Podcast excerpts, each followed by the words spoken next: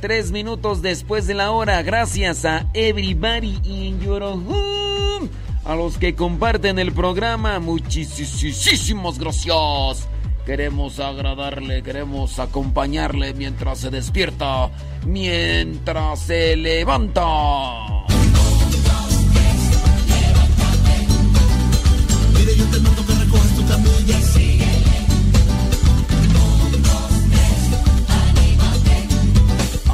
Pues, hombre, nosotros acá nos encontramos en San Vicente Chicoloapan, Estado de México. Y desde acá realizamos el programa.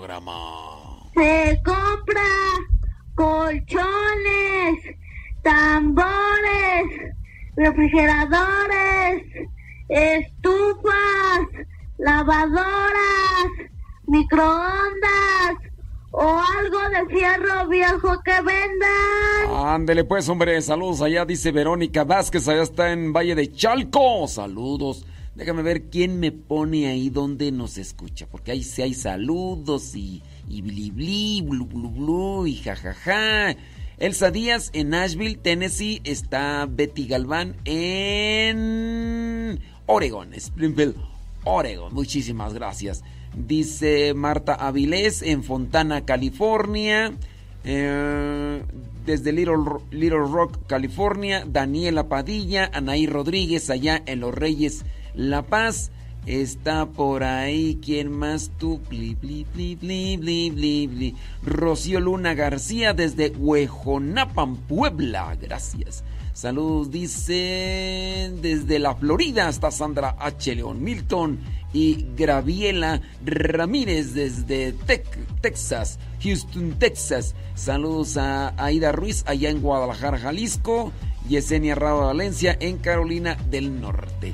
Y son las personas que pusieron ahí donde nos escuchan. Y yo les agradezco mucho que nos estén acompañando y que también estén recomendando el programa. Sabes que tenemos que ir a la oración ponernos ante la presencia de Dios para que Él nos ilumine, para que Él nos fortalezca, nos establezca y a su vez nos conceda esa sanación, liberación que necesitamos de sentimientos, emociones que no nos ayudan para desenvolvernos en la vida de trabajo, en la vida familiar, en la vida social. En el nombre del Padre, del Hijo y del Espíritu Santo. Amén. Bendito y alabado sea Señor porque nos das esta oportunidad de despertar a este nuevo día. En esta mañana quiero darte gracias de todo corazón por lo que permites y pones en mis manos. Quiero alabarte y adorarte reconociendo que eres el Rey de mi vida y el Dios de mis fuerzas. Bendice mis pensamientos, mis palabras y mis sentimientos para que siempre sean conforme a tu corazón misericordioso. Te pedimos por todas aquellas personas que se encuentran desesperadas por una situación económica, familiar o de salud. Aquellas que han perdido la paz, que han perdido la fe, que han perdido la esperanza. Concédeles todo aquello que necesita su corazón para seguir luchando para seguir avanzando. Que el desánimo no les vence. Orienta mi vida con tu amor. Permanece conmigo y concédeme el éxito que busco a diario. Sin embargo, si las cosas no salen como las tengo planeadas, ayúdame a aceptar que los momentos aún no son oportunos ni necesarios. Confío en que todo lo que necesito se irá dando según tú lo creas conveniente y siempre me ayude para la salvación. Gracias porque alejas de mi mente todo tipo de cosas malas, envidia, recelo, codicia.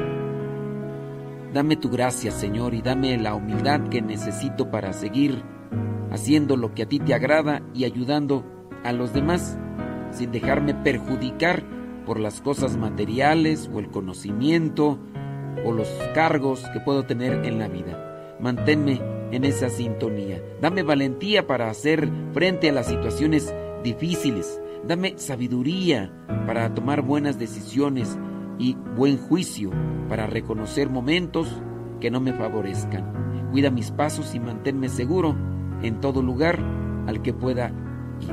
Te pido por cada una de las personas que nos están escuchando y que nos van a escuchar también en la grabación, para que tú, Señor, les abraces con tu misericordia y les hagas sentir tu presencia en su, en su mente y en su corazón.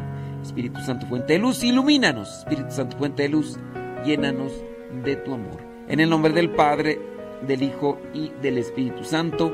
Amén, amén y amén. Bueno, criaturas del Señor, vamos a ponerle enjundia. Gracias por acompañarnos. Vamos a echarle rayas al tigre y que nadie, absolutamente nadie nos detenga. Gracias por escuchar el programa católico número 2. Vamos comenzando con buen ánimo, poniéndonos en las manos de Dios con mucha alegría y con mucho optimismo porque sabemos que Dios está de nuestro lado. Y sin otra cosa que decir, vamos a darle que es mole de olla. Y no te oigo, María Traisteni. Despegamos pues en esta nueva etapa con el programa Al que Madruga. Criaturas del Señor, ¿qué es, qué es la frustración? Eh, la frustración es una emoción que, surge cuando, cuando no, no logramos nuestras metas, cuando no se llega a realizar aquello que, que esperamos o que tenemos planeado, cuando esos deseos o expectativas o sueños no se cumplen. La frustración dicen, puede manifestarse de diferentes maneras. Enojo, mm, la, persona está como ansiosa, triste, desanimada. Entonces, la frustración es parte de la vida y es como hasta una forma de respuesta natural eh, por las dificultades y contratiempos que muchas de las veces podemos estar pasando. Nuestro Señor Jesucristo, siendo verdaderamente humano, también padeció por eso, la tristeza, lloró, frustración.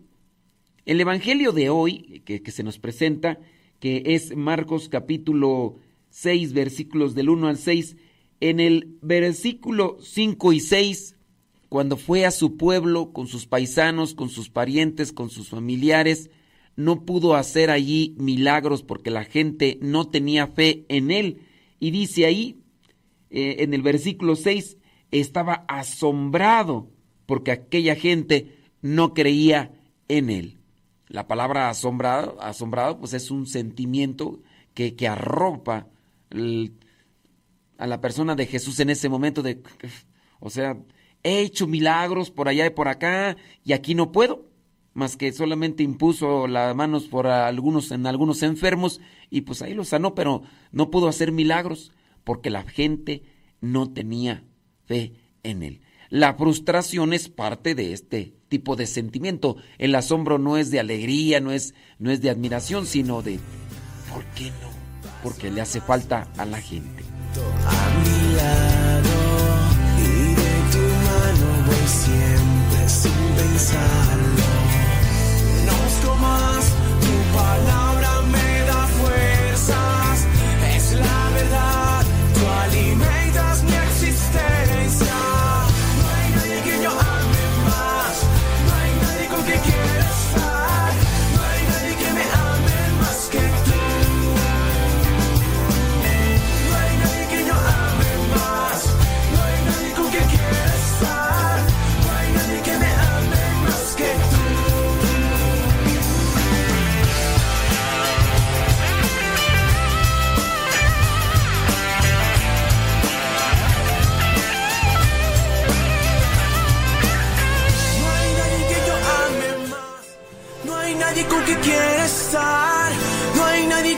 que me ame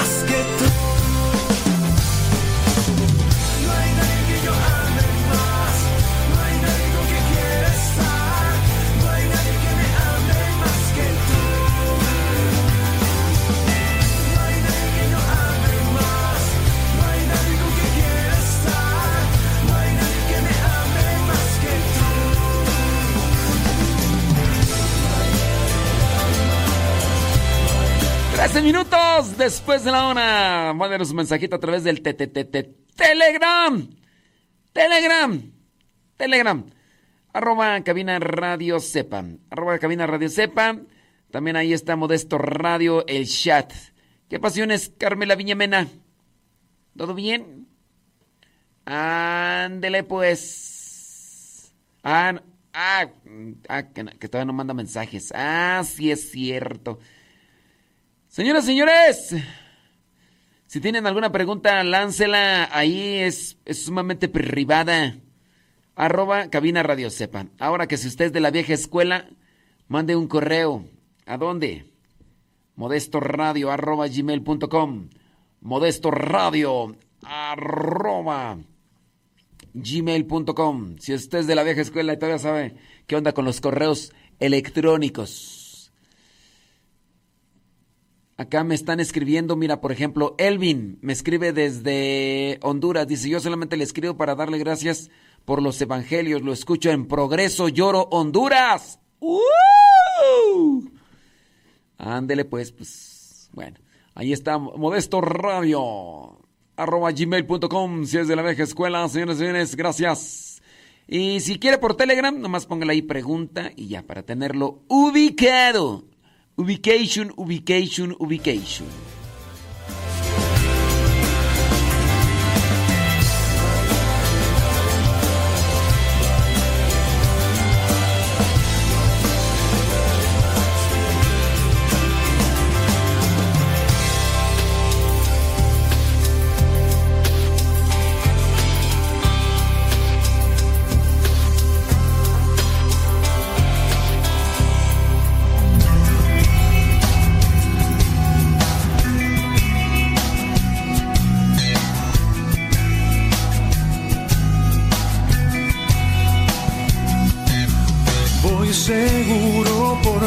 Calles caminando sin temor en mi interior, porque tú vienes a mi lado y nada malo me pasará. Hay momentos de tristeza que sacuden fuerte todo el corazón, pero tú me conduces a fuentes tranquilas para reparar.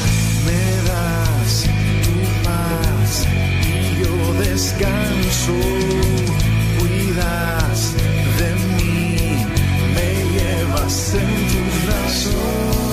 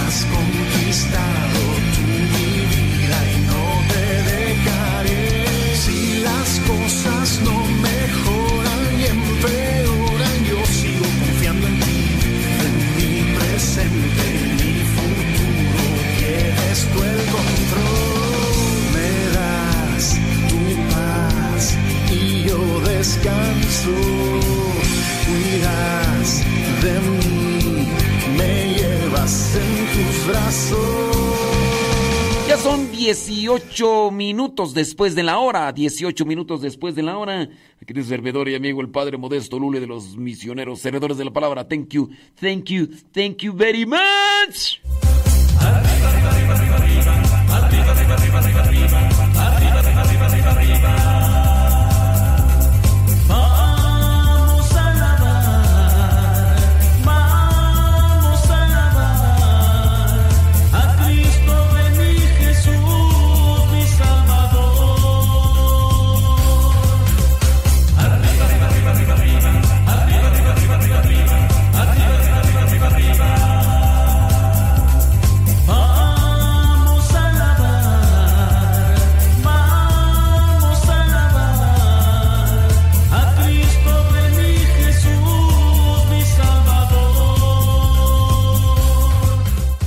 Vientos huracanados.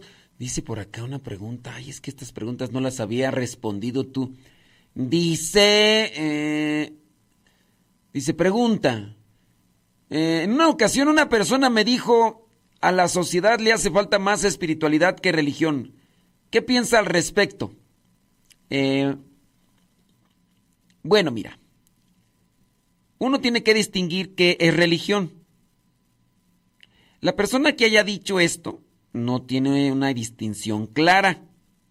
¿Qué es la religión?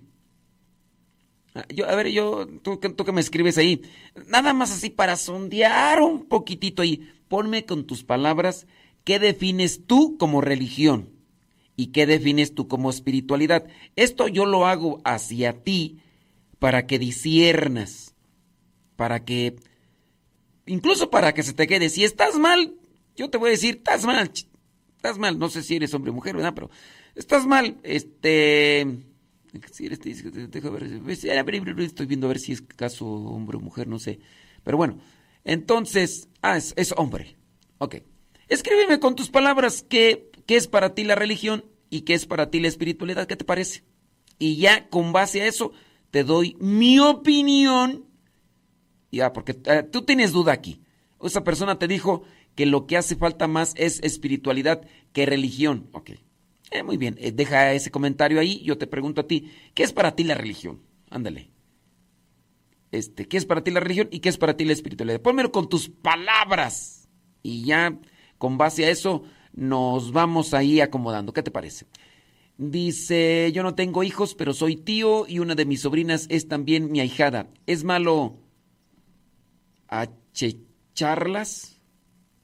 Este, a ver, ponme ahí, este, ¿qué es achecharlas? Porque no le entiendo esa cuestión. ¿Qué es, es achecharlas? ¿Tú sabes qué es achecharlas, Gustavo Tapia?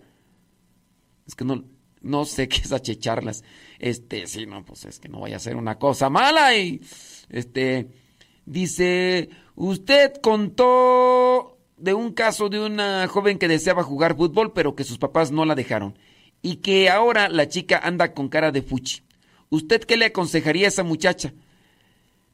Pues yo le diría que, este, que todo en la vida tiene su tiempo. Si a ella le gusta el fútbol, pues que espere el momento y llegará el momento en el cual ella pueda tomar una decisión dentro de su situación. Es que a veces uno no sabe. A ver, los papás ya no querían que jugara fútbol. ¿Por qué no querían que jugara fútbol? No lo sabemos.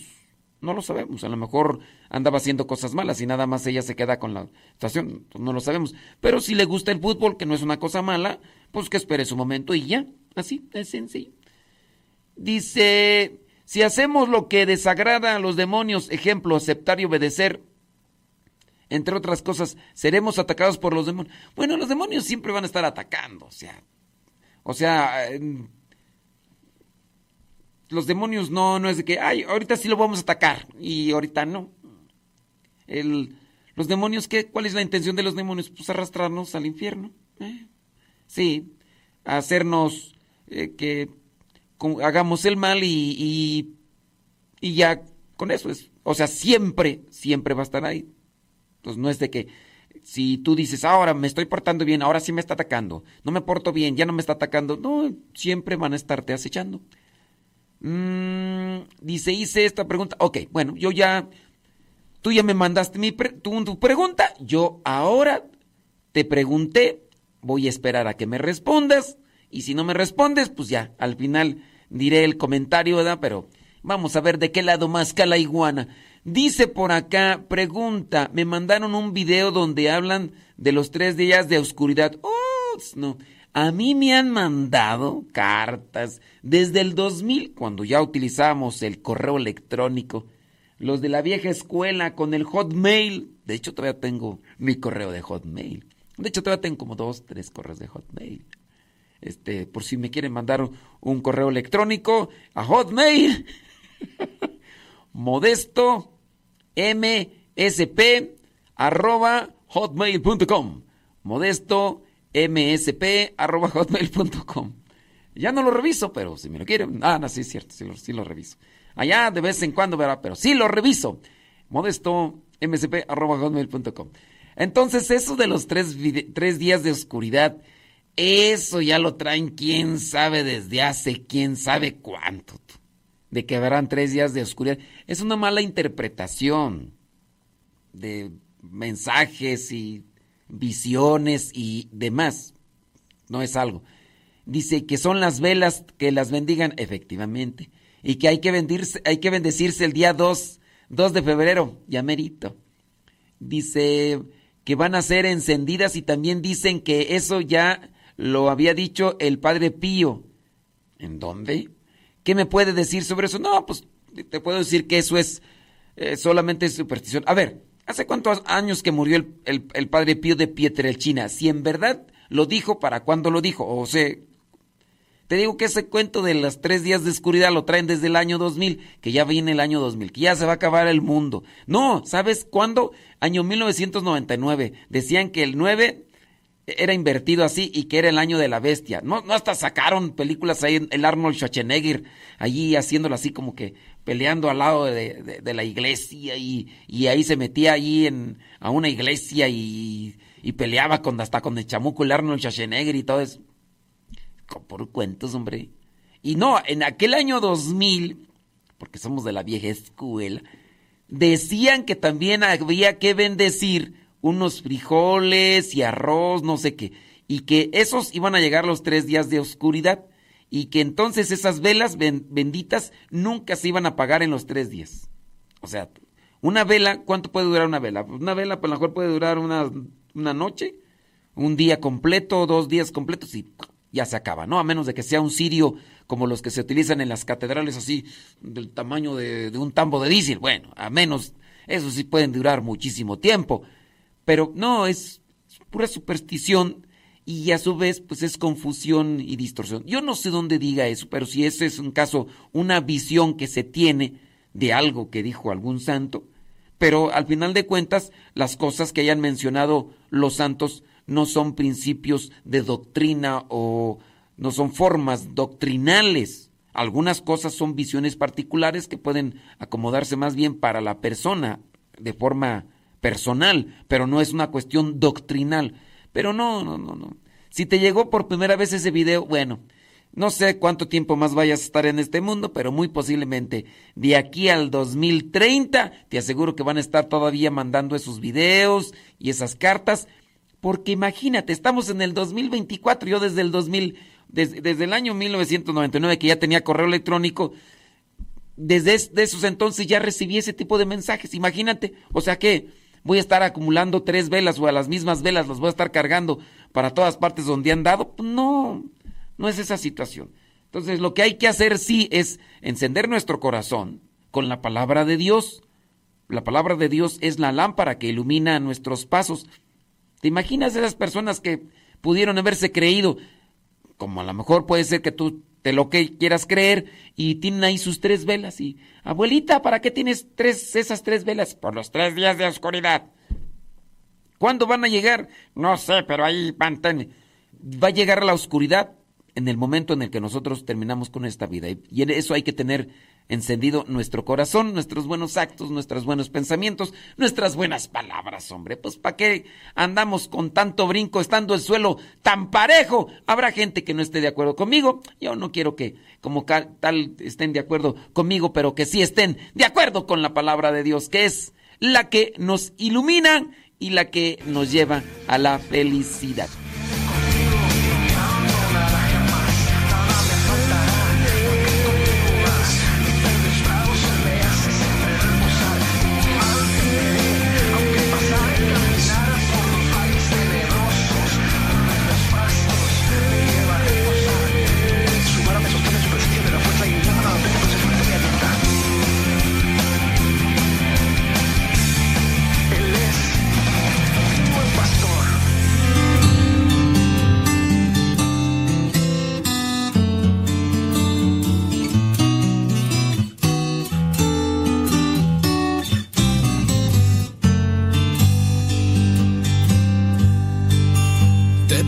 En mil formas distintas Has llenado de sueños y risas esta casa hoy construida sobre ti. Cada y cuando busco sorprenderte, un detalle para agradecerte, pero el sorprendido resulta ser yo. Cada vez que muero a mí mismo es cuando más respiro. Y cada vez que crezco más en ti me hace ser más niño. Ciudadano de este mundo más no soy, sino un simple peregrino que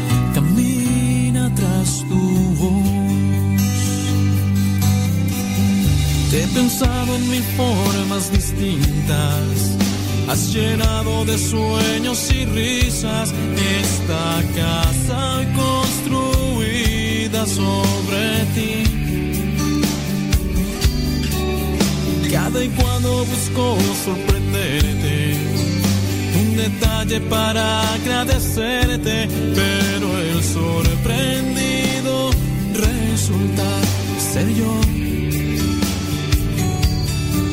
Y cada vez que muero a mí mismo es cuando más respiro.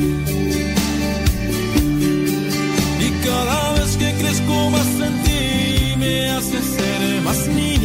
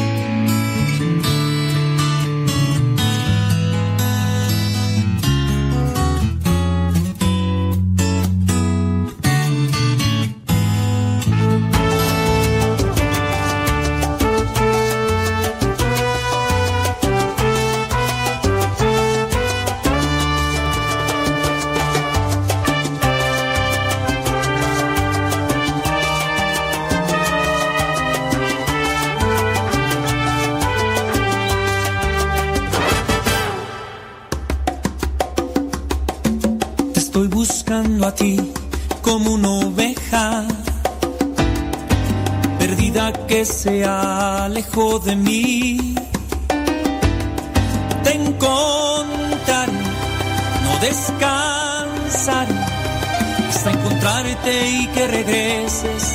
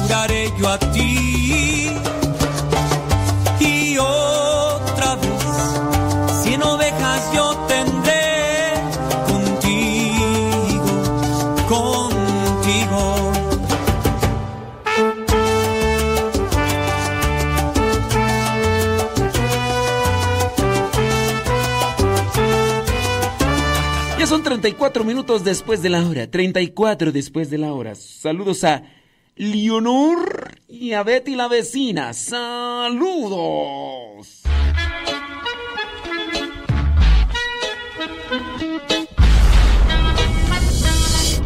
Estás escuchando el programa Al que Madruga con tu servidor, el Padre Modesto Lule.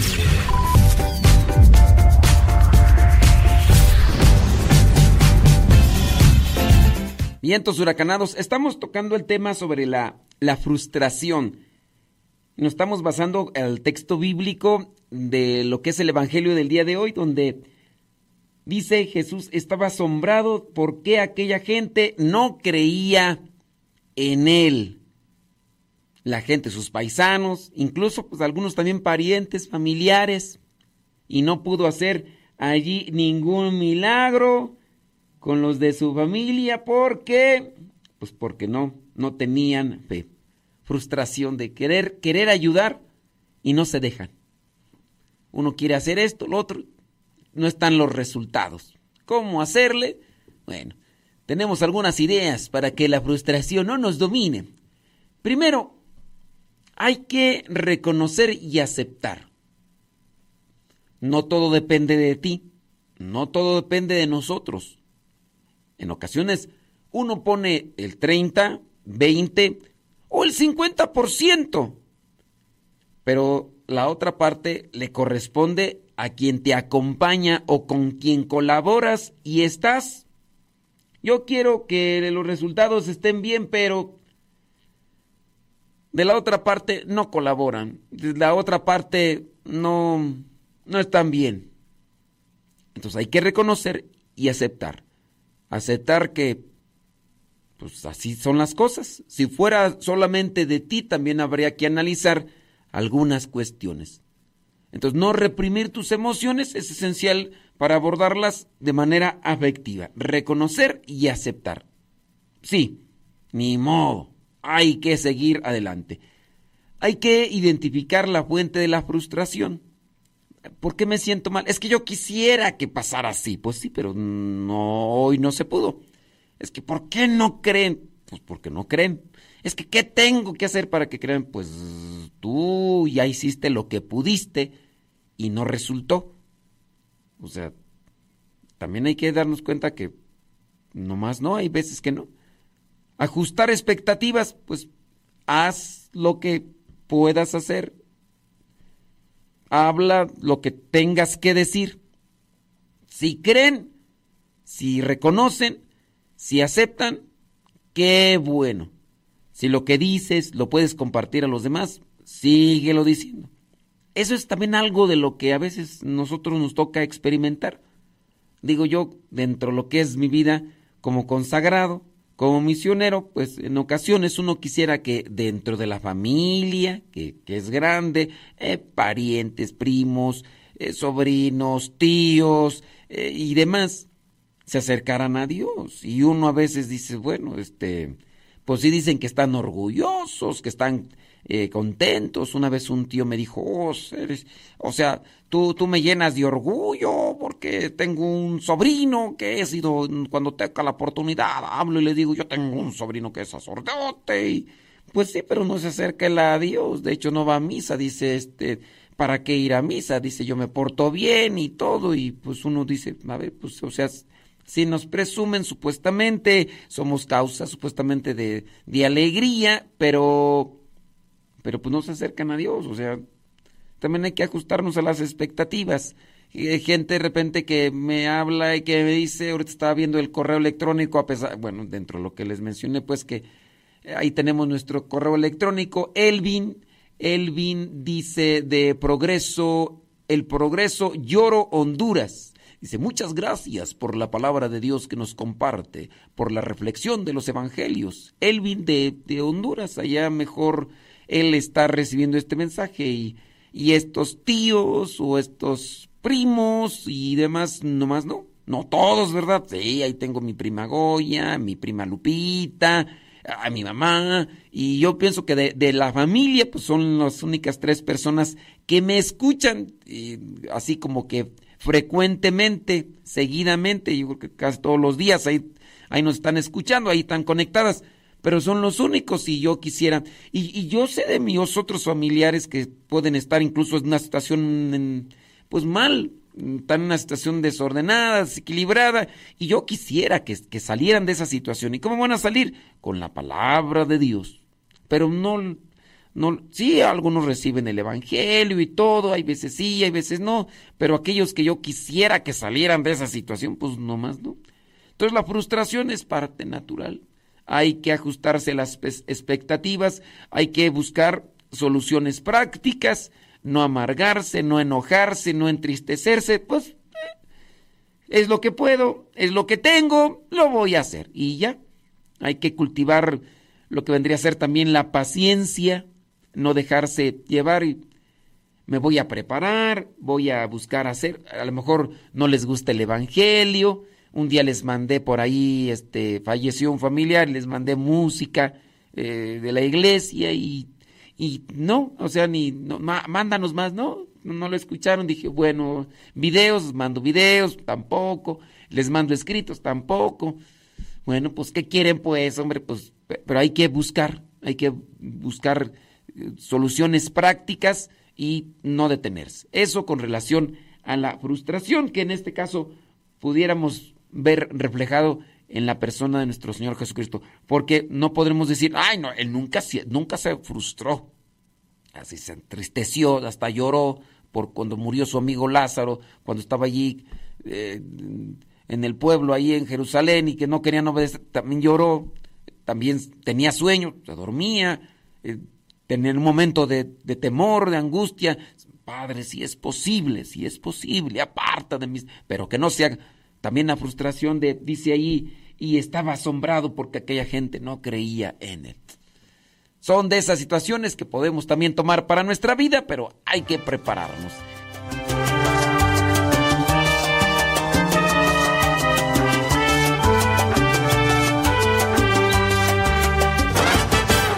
Te buscaré, te abrazaré, yo no descansaré, te encontraré y te curaré yo a ti.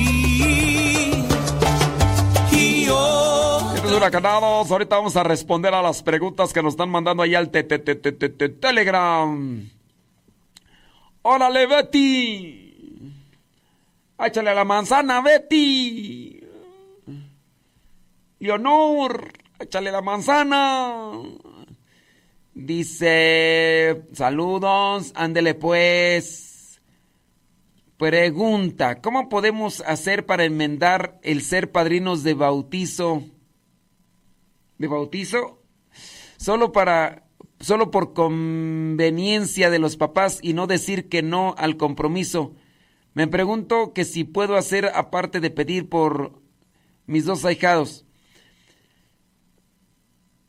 para enmendar el ser padrinos.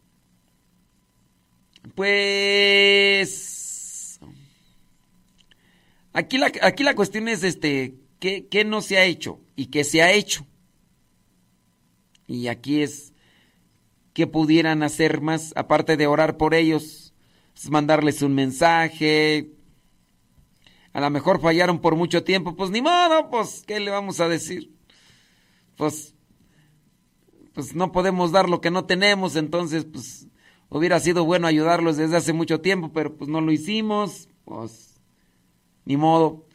Pero sí, pues es buscar, regalar un libro. Yo, digo que aquello que haga mover el pensamiento. Sí, la persona que la persona que nos escribió sobre la espiritualidad y la y la religión no nos no nos escribió, ¿verdad? Yo creo que ni nos está escuchando. Ay, entonces, entonces ¿para qué para qué damos la, la respuesta. Pues, ver, tú me escribiste para preguntarme algo. Yo también te hice una pregunta y no me, no me respondiste. Así que, ¿para qué te respondo si luego después no me escuchas? No lo escuché. ¿Me puede volver a decir la respuesta? Y pues, ni modo. Ni modo. Éndele. Échele. Este, ¿qué onda? A ver, déjame ver por acá.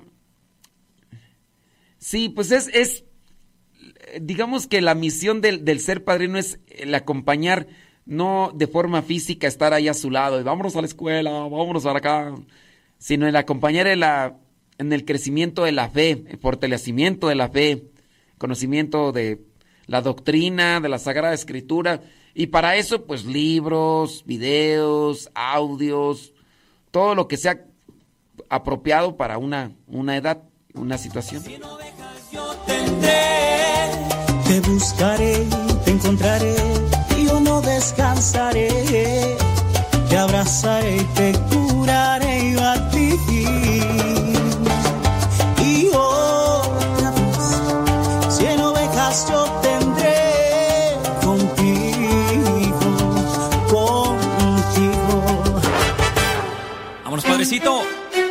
El padre Salsa. Edward Gilbert, desde República Dominicana.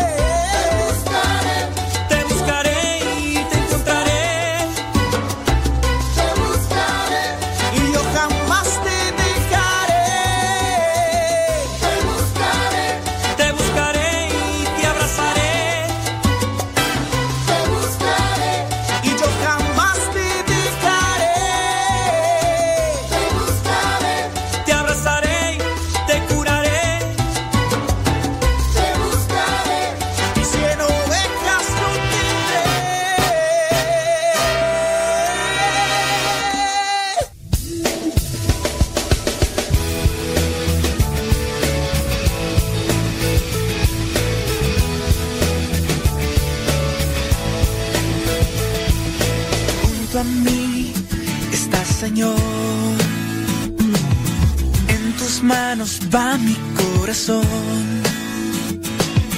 Eres tú mi Salvador, mi escudo, mi protector. Quiero 47 después hora. 47 después de la hora. Espérame por aquí. que se movió esta cuestión. Ay. 47 después de la hora, criatura del Señor.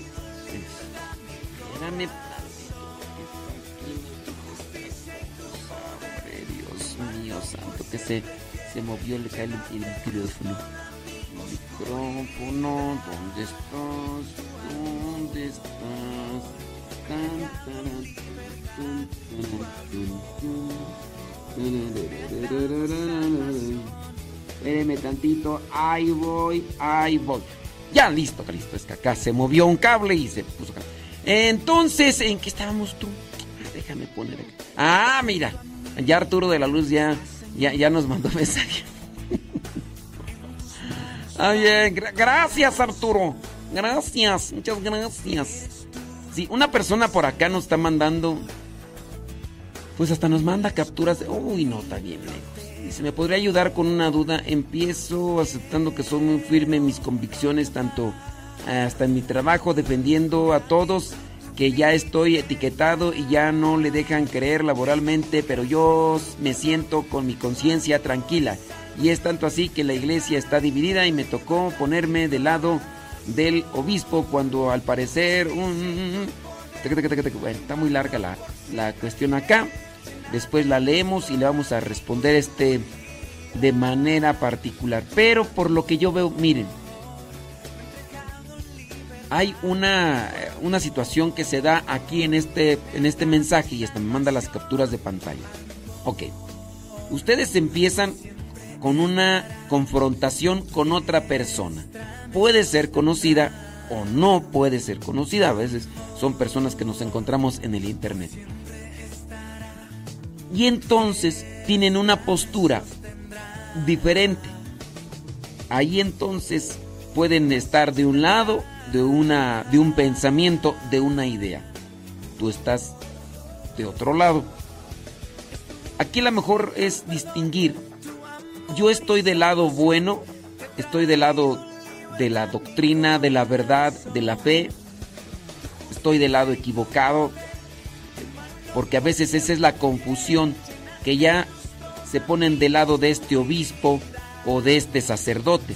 Y hay algunas personas, como por ejemplo algunos que, que siguen mucho a ciertos laicos populares porque tienen, tienen un talento de envolver con sus palabras y les hace creer a la gente que lo que dicen es la verdad.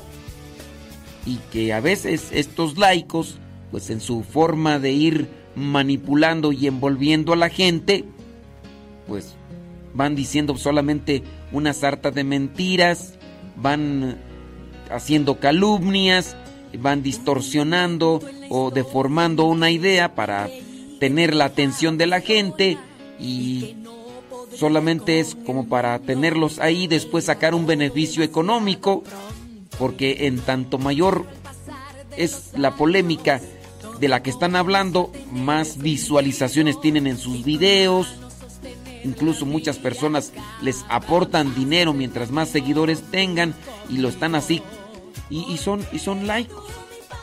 Y lo único que hacen es pararse frente a una cámara y hablar. Y tienen la manera de envolver, tienen un talento, pero lo están utilizando de manera equivocada. Y hay personas que ya se fanatizan con este tipo de personas o este tipo de idea, de pensamiento, piensan que están en la verdad, se ponen contigo y, empiezan a chocar. Yo les diría, no entren, no entren en polémica. Ustedes digan lo que tengan que decir a la luz de la verdad, a la luz de la razón, con fundamento doctrinal y listo. Que si la otra persona no cree, que se ponen al tú por tú y porque acá ya empiezan con dimes y diretes. No me voy a desgastar, no voy a ocupar un tiempo tan precioso que se nos está escapando para entrar solamente a desgreñarnos, que no nos va a llevar a nada. ¿Por qué? Porque no estás dispuesto a escuchar, no estás dispuesto a reflexionar, solamente quieres que yo te dé la razón y que incluso me una contigo y quieres que tú creas lo que tú crees y, y a lo mejor estás equivocado y no a lo mejor, pero estás equivocado y ¿para qué desgastarse yo ante las personas necias? Y hasta en la vida real así, eh, cuando es de persona a persona, encuentro una persona necia y digo, está bien, no me voy a poner al tu por ¿Para qué desgastarme en un tipo? Oye, estamos ya viviendo una cuestión tan apresurada, tan apresurada. Ya, ya estamos, hoy es el último día del mes de enero del 2024. Ya se fue este mes el tiempo se nos está pasando rápido o, lo sentimos que pasa demasiado rápido. ¿Cómo puede ser posible que yo me quede enganchado o atascado en un conflicto en el cual me voy a enojar, me voy a irritar, la voy a pasar mal? Y si el, tiempo está pasando rápido de esta forma apresurada y para vivir enojado, para vivir molesto allí con el, la bilis, ¿para qué? O sea, está bien, pues tú no quieres creer eso, no, que tú estás mal. Sí, sí. Lo que tú dices, lo que tú digas. Sí, y déjalo pasar. Digo, ¿para qué se enganchan con las cosas negativas? Enganchense con las cosas buenas, las nutritivas, a nivel espiritual y todo. Porque si no, va a pasar la vida. No voy a hacer que hasta te enganches tanto y de un coraje te den infarto. Porque ya se puede pasar. ¿Y de qué se murió? De un coraje. Se le reventó la bilis. Mm. Ah, tan bonita que es la vida, hombrito. Pero bueno, ahorita más después vamos a platicar aquí. Bueno, no platicar, sino así. Dice, no acepta, por ejemplo, el Evangelio. Eh, mi comadre lo aceptaba, pero después me bloqueó. y sí teníamos el moral vacío, pero ok. Pero eso sí da frustración. Muy bien. Hay que aceptar la frustración. Ah, con relación al, a los compadres y a, y a los ahijados. Ahora quieren ayudarles, pero ellos están en una situación de rechazo. Muy bien. No sigan insistiendo. Nada más oren por ellos. ¿Hay frustración? Sí. Pero hay que seguir caminando. Esa es la enseñanza del Señor Jesús en el Evangelio del día de hoy. No porque los familiares, parientes y sus paisanos no le hicieron caso y no pudo hacer milagros, no se puso allí a, a llorar. Ay, Dios mío santo. No me hacen caso. No, pues yo voy a seguir con lo que me toca. Con lo que mi padre, el Señor Jesús, viene a cumplir lo que le mandó su padre. Viene, vengo a cumplir lo que mi padre eh, me ha encomendado. Y si estos no me hacen caso, ni modo, dijo Lupe, ¿qué le vamos a hacer? Dijo Don Roberts. Y vamos a seguir adelante. Y listo, ya. Así merengues tengues. Bueno. El Señor es mi luz y mi salvación. ¿A quien puedo temer? Amparo de mi vida es el Señor. ¿Por quien puedo temblar? Cuando mis enemigos se acercan, Tropezándose todos sucumben. Nunca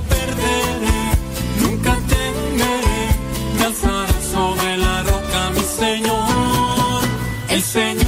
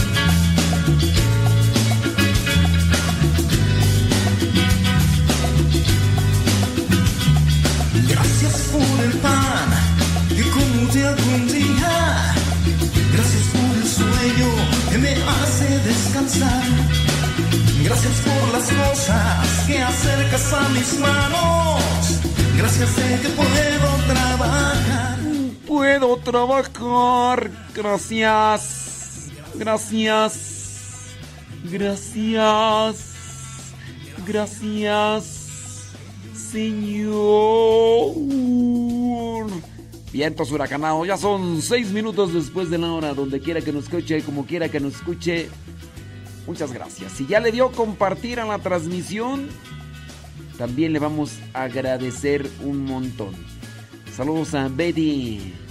Saludos a Leonor, que andan bien trabajadoras. Gracias, muchas gracias. Bueno, sus preguntitas, sus comentarios, queremos responderles, queremos acompañarles. Donde quiera que nos escuche, como quiera que nos escuche, tienen que venir. Nosotros acá en San Vicente, Chicoloapan, Estado de México. En Chico, Chicoloapan, ¡ay, Chicoloapan! Gracias, gracias, Señor.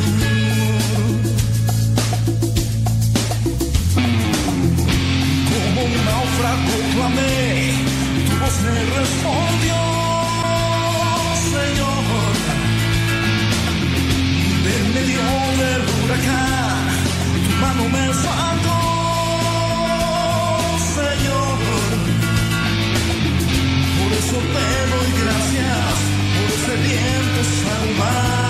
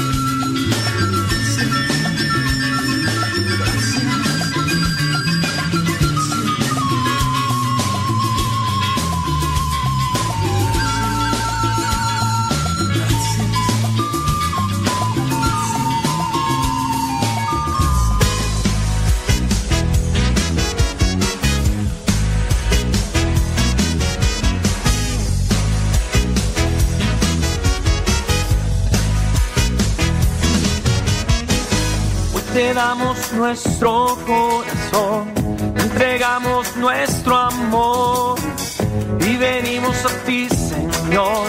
Queremos ser tocados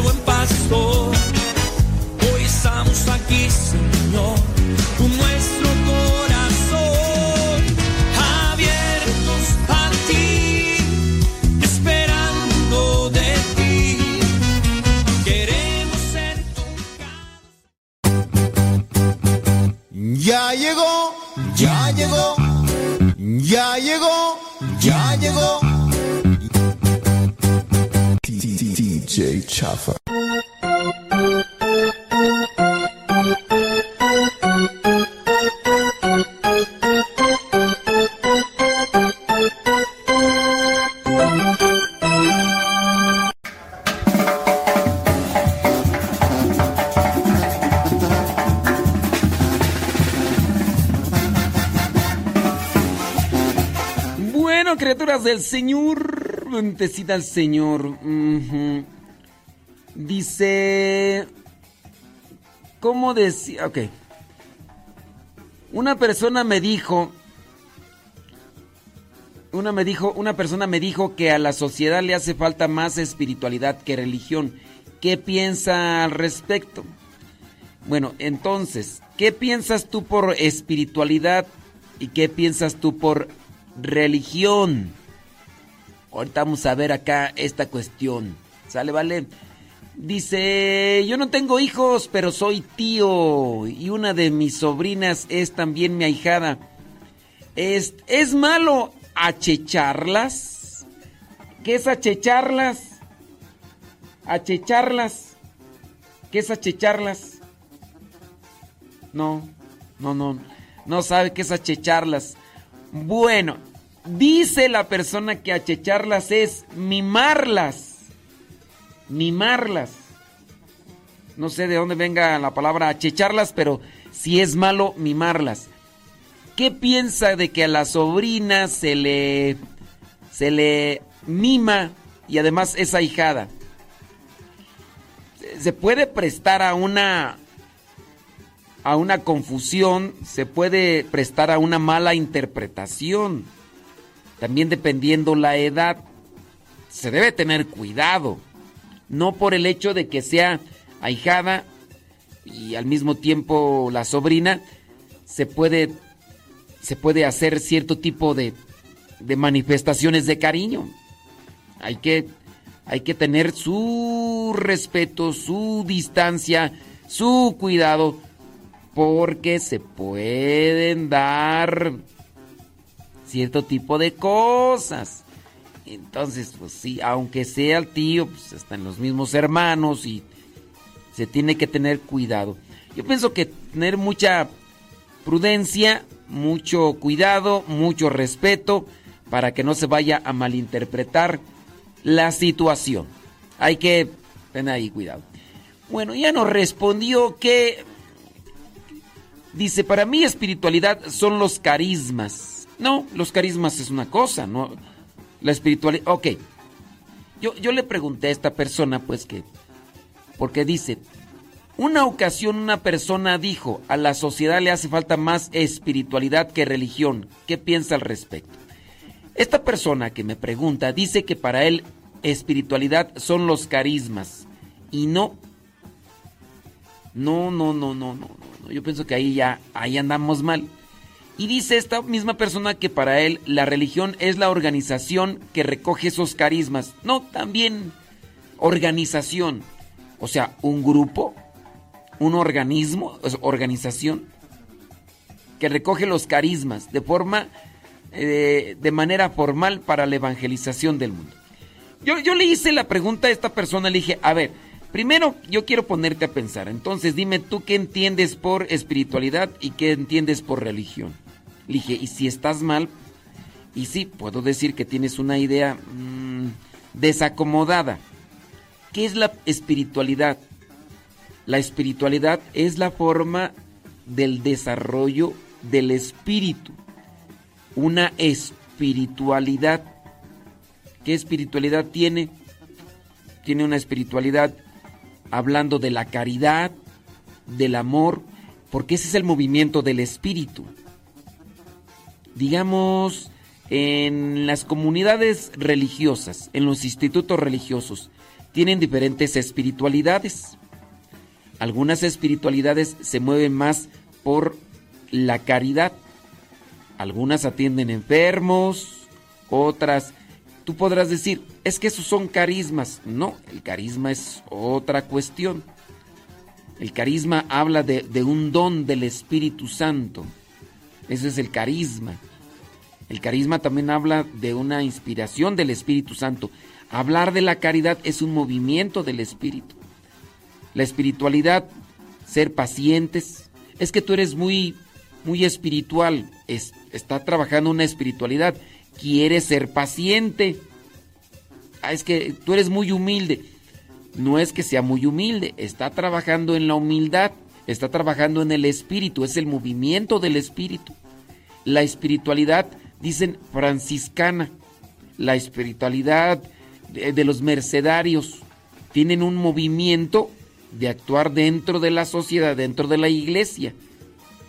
Dices tú que esta persona te dijo que al mundo le hace falta más espiritualidad que religión. Las dos son necesarias, las dos tienen que ir de la mano. No es que una tenga que opacarse ante la presencia de la otra. La religión es la estructura de leyes, de reglamentos, de mandamientos que nos sirven para encontrarnos con Dios. Si no tenemos leyes, si no tenemos reglamentos, si no tenemos una estructura, cada quien va a hacer lo que le venga en gana. Y puede ser que estén inspirados por Dios o puede ser que estén inspirados por el demonio. Es como las leyes de tránsito. Se tiene que establecer un código, una normativa con base a leyes y formas de conducir en la vida, en, la ciudad. Si no existen esas, van a decir, no, pues aquí cada quien, vaya, es un lugar pequeño, no hay mucho tráfico. Digamos en el rancho. En mi rancho todavía no hay una leyes de tránsito. ¿Por qué? Porque es un rancho. Ahí a veces ni carros pasan. Antes pasaban burros, bicicletas, pero porque andábamos allá, ¿verdad? Ahorita no, no hay leyes de tránsito. Cuando venga más personas, cuando crezca más el pueblo, que no creo, ¿verdad? Pero bueno, no sabe uno. Ahí sí van a ver ya estructuras, leyes. Hablando de la religión, la religión es necesaria. El mundo necesita más espiritualidad que religión. No, lo que el mundo necesita es vivir más conforme a la religión. No es la religión, es que es el problema de la confusión de términos, como aquí en este caso, con todo respeto, digo, tú lo tienes. La religión no es la organización que recoge los carismas, pues no. O sea, voy a recoger los carismas. A ver, ¿han encontrado algún carisma? A ver, ay, voy, voy a recoger este carisma, voy a recoger este otro carisma, no. Hablando de la religión, dígase, hay religión satánica. Sí, en la religión satánica pueden hacerse cierto tipo de cosas. No se pueden hacer otras, sino deja de ser religión satánica. En la religión satánica tienen que enfocarse a todas esas cuestiones de- de- del chamuco. No puedes decir, ay, este, en la religión satánica, este, voy a, voy a rezar el Padre Nuestro. No. Tiene su estructura. La religión es el conjunto de normas, reglas, mandamientos que llevan a unirse con una divinidad o en su caso con un- una idea de lo que se tenga. Hay religión budista, hinduista, hay de todas. Entonces todas estas religiones tienen sus estructuras, no se pueden intercalar. Ahí es donde entra ya la nueva era. La nueva era es una mezcolanza de todo. Ahí es la nueva era. Pero hablando sí de la religión, la religión es necesaria, hablando de la religión cristiana, católica, es necesaria. Eh, quien haya dicho, no sé quién haya dicho ese comentario de que al mundo le hace falta más espiritualidad. A, mí se me hace que anda como los hijos de la llorona, todos perdidos. Sí, con todo respeto, dicen. Con todo respeto, pues sí. Pero sí, yo te invito a que trates de conocer más qué es espiritualidad. Es el movimiento del espíritu. Es que esta persona tiene una espiritualidad muy fuerte. No es, no es un carisma. Carisma es un regalo de Dios, un regalo del Espíritu Santo. Hay, diferentes carismas. En el caso de lo que vendría a ser el carisma de los servidores de la palabra, es evangelizar con la palabra de Dios, evangelizar con la Biblia en la mano. El carisma es evangelizar a los laicos para evangelizar con los laicos. Esa es una forma del carisma, que no es lo mismo que espiritualidad. La espiritualidad, ¿cuál espiritualidad? Es cristiana. Nos apegamos más a una espiritualidad mm, asemejada a lo que es el con San Pablo. Esa es la espiritualidad. La espiritualidad de San Pablo, de ir evangelizando por aquí, por allá. Entonces yo sí te invito, digo, a que trates de profundizar y de conocer más sobre ese tipo de cosas. Con relación a eso, ahí está mi explicación de si al mundo le hace falta más espiritualidad que la religión. Nos hace falta religión, sí, en el caso es apegarnos a la estructura que nos impide hacer lo que se nos ocurra o lo que de lo que tengamos ganas. Hoy yo tengo ganas de irme por aquí. Hoy yo tengo ganas de irme por allá. Hoy yo tengo ganas de decir esto. Hoy yo tengo, pues no es de tengas ganas, no es de lo que se te ocurra, es de lo que te ayuda y de lo que sabes que te va a llevar a donde quieres ir. Imagínate, no, no quiero un mapa, no quiero el GPS. Oye, vamos a ir a tal parte, ¿sabes dónde está? No, no sé dónde está. Oye, eh, ¿por qué no utiliza el mapa? No, no, yo, yo así voy a ir. ¿Cómo, vas a llegar a donde quieres ir? Pues no, yo, yo a, donde quiero ir, pero para allá, vas para allá. Vamos a ir, no sé. Mm, quiero ir a Canadá. Entonces, ¿cómo le vamos a hacer? Voy a irme para allá. Espérate, ¿por qué estás para para allá? ¿Por, qué no agarras el mapa? Ubícate. Te tenemos que apegarnos a donde nos da la indicación. No, yo voy para donde yo quiero. Oye, pero vas para, para El Salvador, vas para Guatemala. ¿Tú quieres ir a Guatemala, a, Canadá y, y vas rumbo a Salvador? No, no, no, no. O sea, uno tiene que apegarse. Oye, respetamos las leyes de, la gravedad. ¿Por, qué yo me voy a aventar de un décimo piso? Oye, pero no, te vas a caer. No, yo me... Tenemos que respetar, tenemos que apegarnos a leyes, mandamientos, eh, organización y todo. Si no, no. La religión es necesaria. No es que que se necesite más espiritualidad que religión. No, lo que hace falta es conocer y ahí es donde te voy a involucrar a ti para que te pongas pilas y ahí es donde te hace falta conocer más sobre tu religión, sobre tu doctrina, para que la vivas. Y en la medida que la vivas, vas a ver que el mundo va a ser mejor. ¿Sí o no, don David Trejo? Eso, don David Trejo.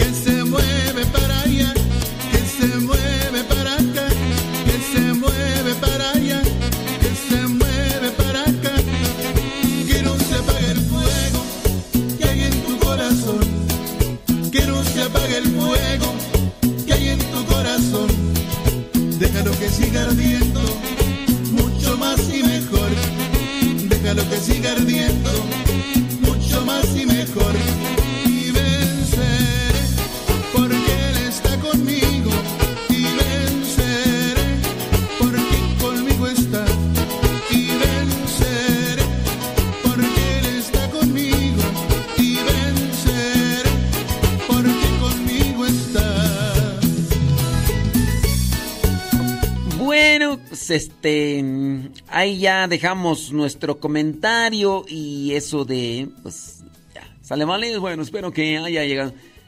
Eso. Dice don David, dice, tiene toda la razón, pues. Así merengues tengues. Llega por acá otra pregunta. Dice, dice esta persona que tiene un familiar que va a hacer su sacramento de matrimonio y la pregunta es si es correcto tener padrino por separado, es decir, padrino de velación, padrino de anillo, padrino de arras, padrino de lazo, padrino de Biblia, que si es correcto. Mira, cuando tú dices padrino por separado, yo decir como que... Aquí la pregunta es, ¿te refieres a tener diferentes padrinos? ¿O tener padrino por separado como que... ¿Te, te- te refieres a tener diferentes padrinos? Que si es correcto. Dentro del sacramento del matrimonio, sépalo usted, que los únicos padrinos que se reconocen a nivel eclesial son los padrinos de velación, que son los que fungen como testigos y también les toca firmar el acta donde dentro de la iglesia se establece que aquel que es bautizado se ha casado. De manera que con esa carta de donde está también que se señala que es bautizado, también se señala que ya está casado. Que esas son las actualizaciones que se tienen que hacer con base a la a lo que va estableciendo la iglesia.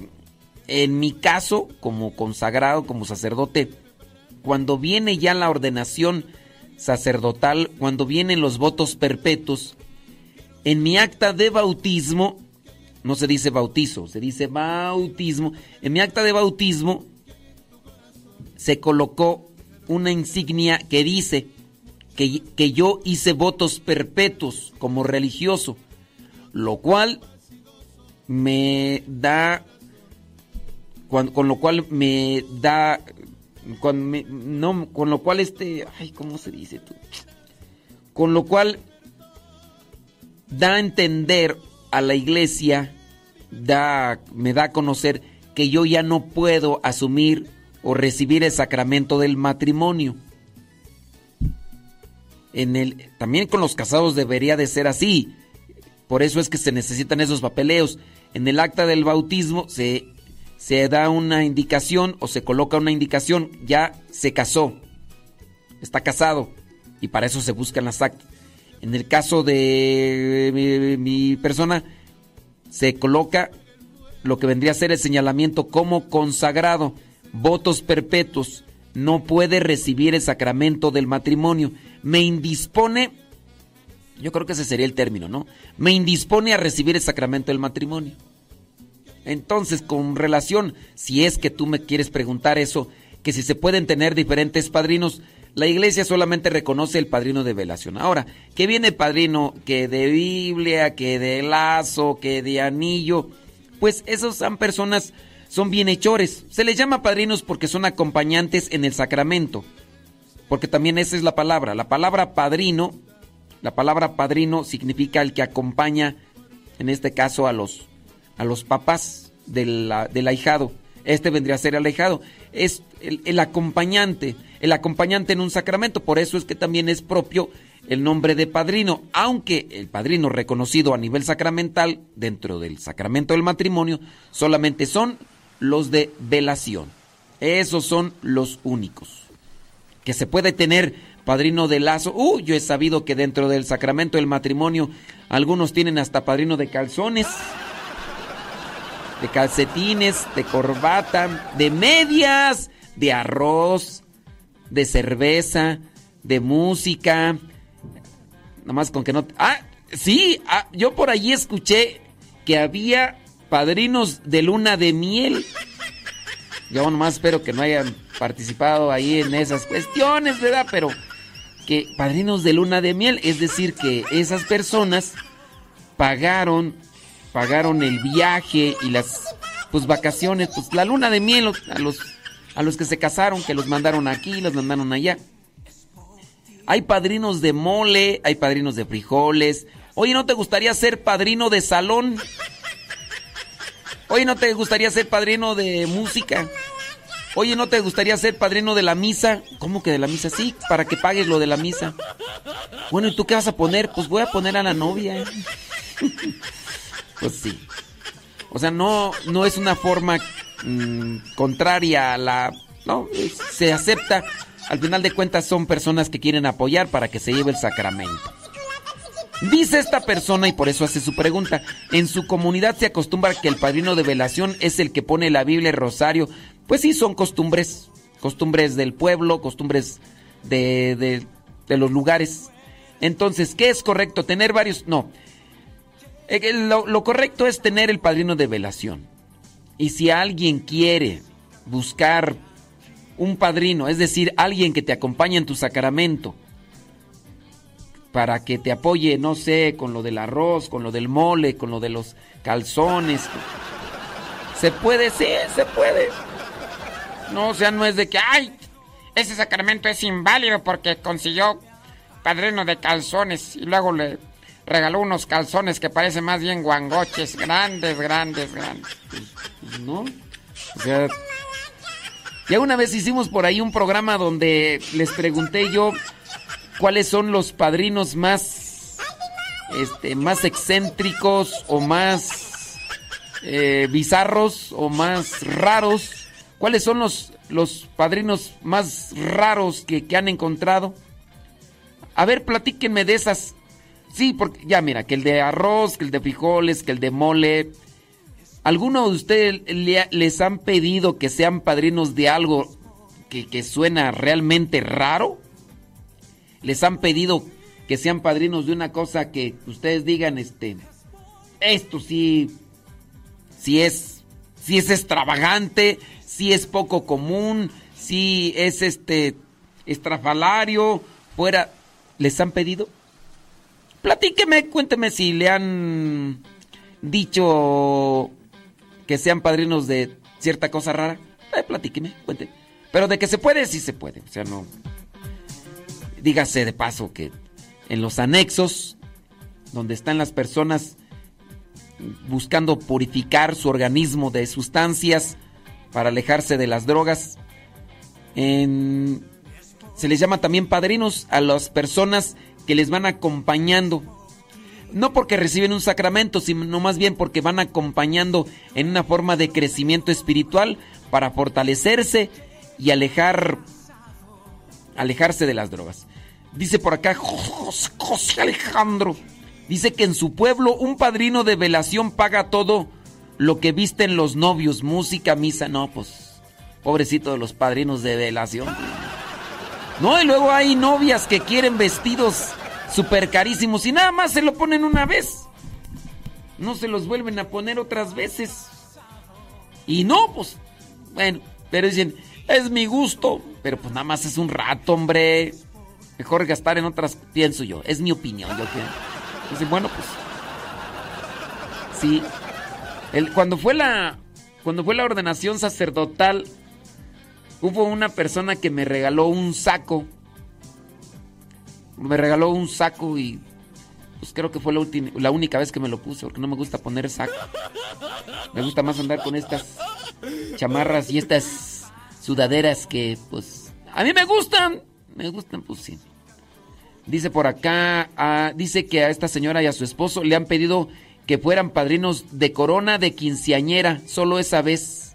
Corona de quinceañera, válgame. Dios. Santo cielo, corona. Dice, ah, dice que, que de dinero para el mariachi, sí, pues es de ser padrinos de música, le llaman allá en ranch. Pero ah, fuera de lo que es la comida, la cerveza, les han pedido que sean padrinos de otra cosa así rara. Cuénteme.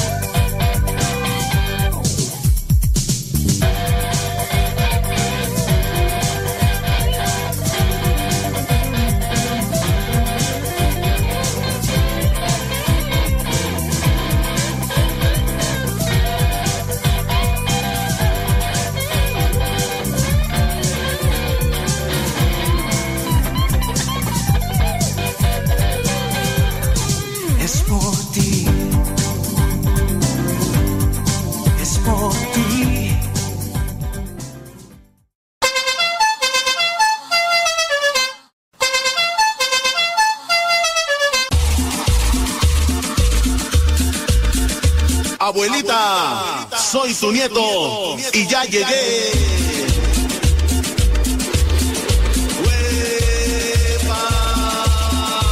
Sin fronteras, sin ciudades, como en casa en todo el mundo están.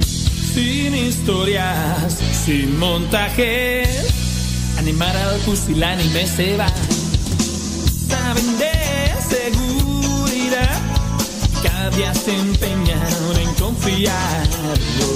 Les sobra capacidad, pero todo lo hacen en comunidad.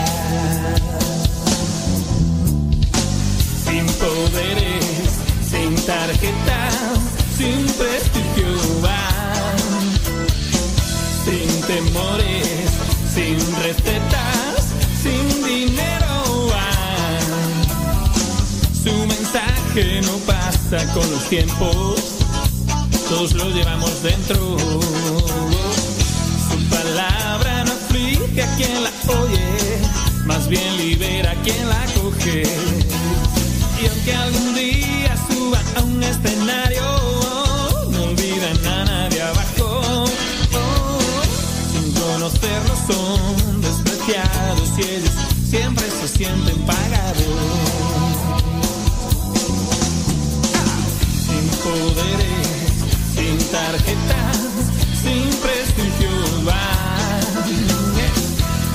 temores, sin recetas, sin dinero. Hay quienes son que van.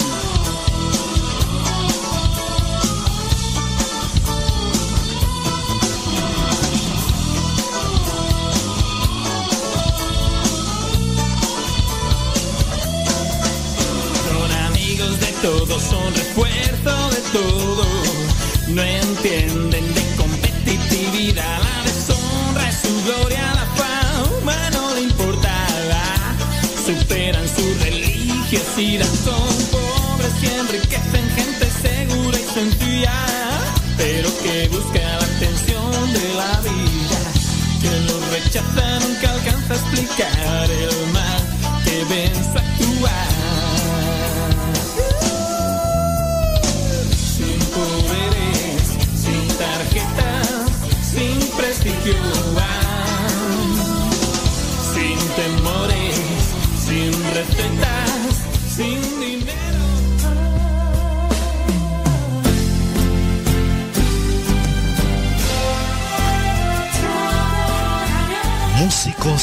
Dios con Rafa Salomón.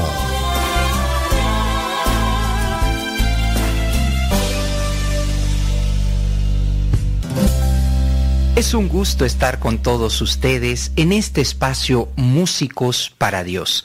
Y el día de hoy quiero reflexionar acerca de un tema muy importante.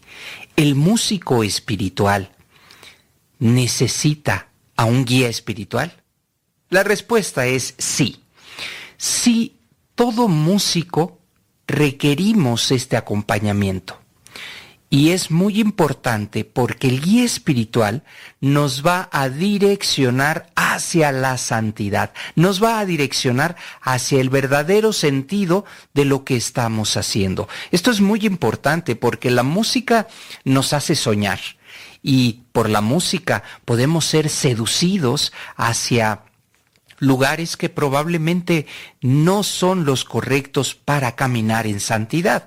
Por eso el músico necesita un guía espiritual, tener a ese sacerdote, a esa religiosa, a ese laico, para que vaya compartiendo y sobre todo pues estas inquietudes que van surgiendo en el músico eh, nos vaya llevando precisamente hacia el amor de Dios. Yo recuerdo que en mis inicios este tema para mí fue muy importante. Me, me sentía con estas ganas de cantar, de cantarle a Dios como, como cantante evangelizador y siempre he buscado la compañía, especialmente de sacerdotes.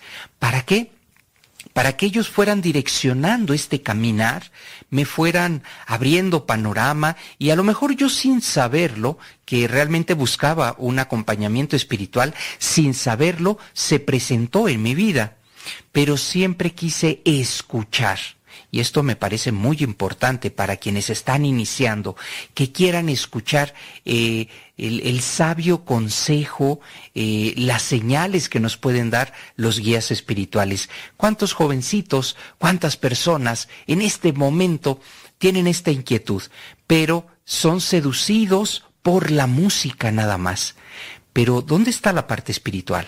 Aquí es donde necesitamos tener nuestras bases sólidas, porque te voy a decir algo, a lo mejor ahí es como inicia un llamado. En la música, por medio de la música inicia un llamado. ¿Y esto cómo lo sabrás? Pues teniendo cerca a un guía espiritual en el que esta persona te puede direccionar y decirte, oye, ¿te gusta la música? Perfecto, pero ¿sabes más acerca de tu fe? ¿Te gustaría conocer más acerca de tu fe? ¿Cómo puedes ayudar a las personas gracias a tu fe? Y entonces probablemente estamos hablando de una vocación una vocación que cambiará tu vida completamente. Y si no es una vocación eh, sacerdotal, pues estamos hablando de una vocación aspirar a ser un excelente padre de familia, madre de familia, un buen ciudadano. Esa también es una vocación. Por eso es importante tener a un guía espiritual quien te va a dar estas señales. Y en la música me parece que es vital e importante, porque muchas veces el músico, pues tenemos ah, esta manera tan particular, como somos tan sensibles, pues simplemente decimos, yo quiero hacer las cosas a mi manera y esto me gusta y esto me llena. Pero cuando nos abrimos a un guía espiritual, la vida comienza a cambiar. Así que grupos parroquiales, coros parroquiales, eh, cantantes evangelizadores, eh, acérquense a este guía espiritual, acérquense a esta sabiduría, esta experiencia y van a ver cómo empieza a suceder un cambio en sus vidas radical, un cambio que a lo mejor ni te esperabas y pensabas que la música lo iba a llenar todo y resulta que no, que es una parte importante de eh, pues a lo mejor algo que Dios tiene preparado para ti. Por eso mi humilde recomendación en este espacio siempre recomendaré eh, acércate a estas personas quienes están ahí, están muy eh, al alcance y que te pueden ayudar muchísimo. Te pueden ayudar a direccionar todo eso que tú quieres, que sabes y que además podrás transformar tu vida. Que esto es lo más importante. La música nos cambia la vida, pero cuando hablamos de música y compañía, música y cercanía, música y, esta eh, dirección que podemos encontrar en un guía espiritual, pues entonces estoy seguro que vas a potenciar todo eso que tienes en tu corazón. Pues hasta aquí mi comentario en esta sección. Hasta la próxima.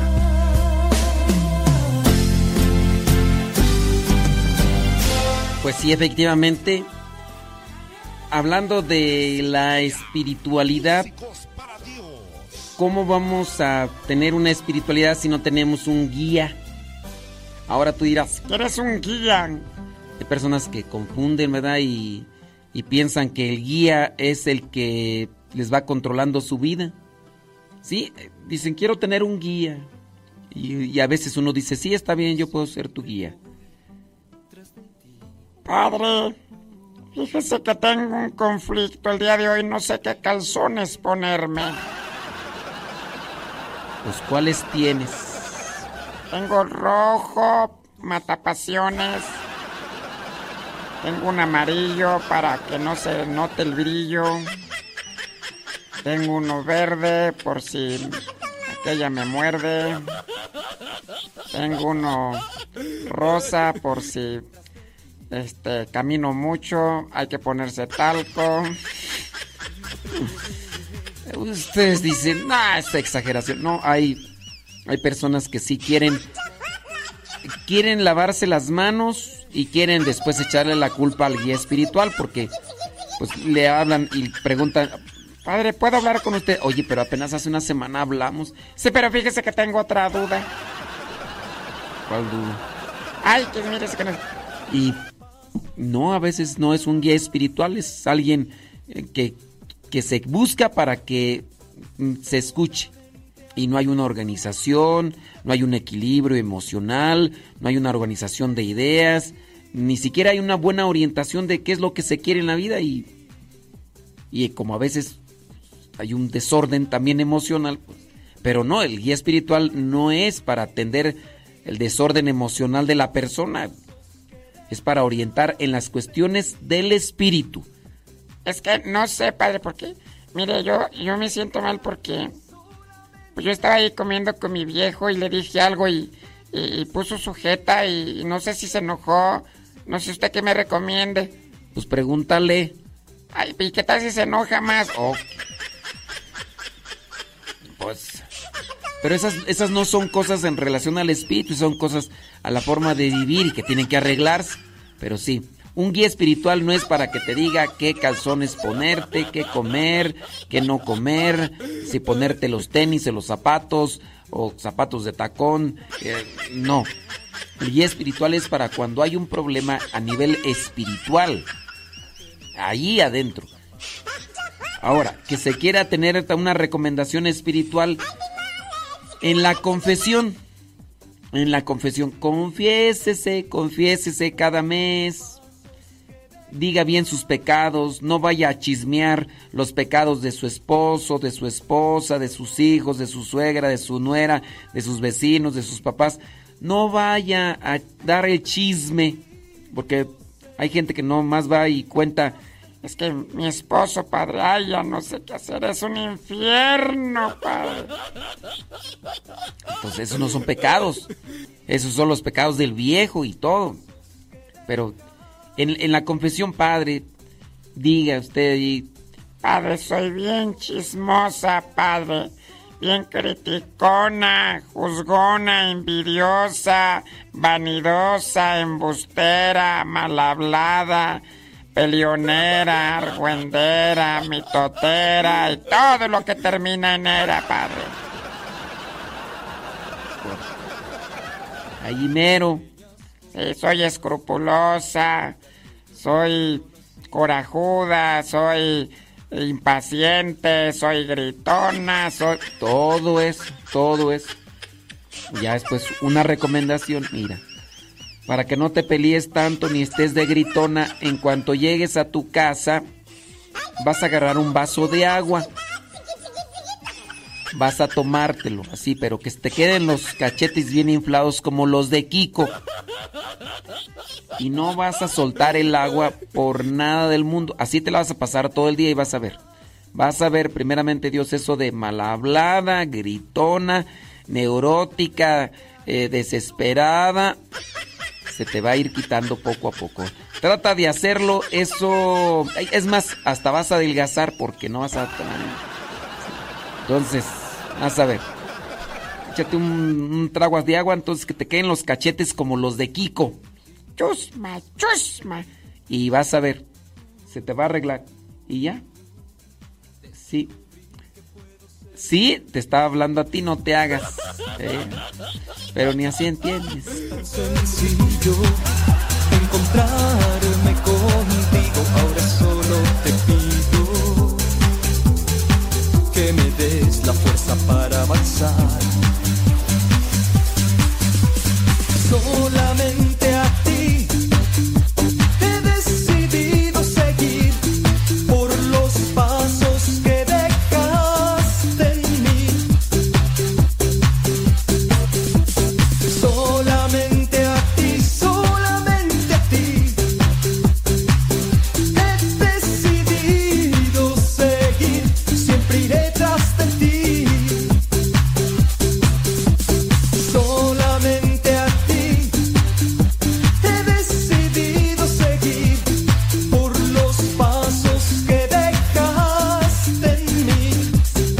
Gracias, Rafa Salomón. Los músicos y también los bautizados necesitan un guía espiritual. Sí, Daniela, Daniela, Esther. No, ustedes no necesitan un guía espiritual, ustedes necesitan un exorcismo. Has cambiado mi vida de una forma tan sencilla en las pequeñas cosas de la vida que yo no conocía.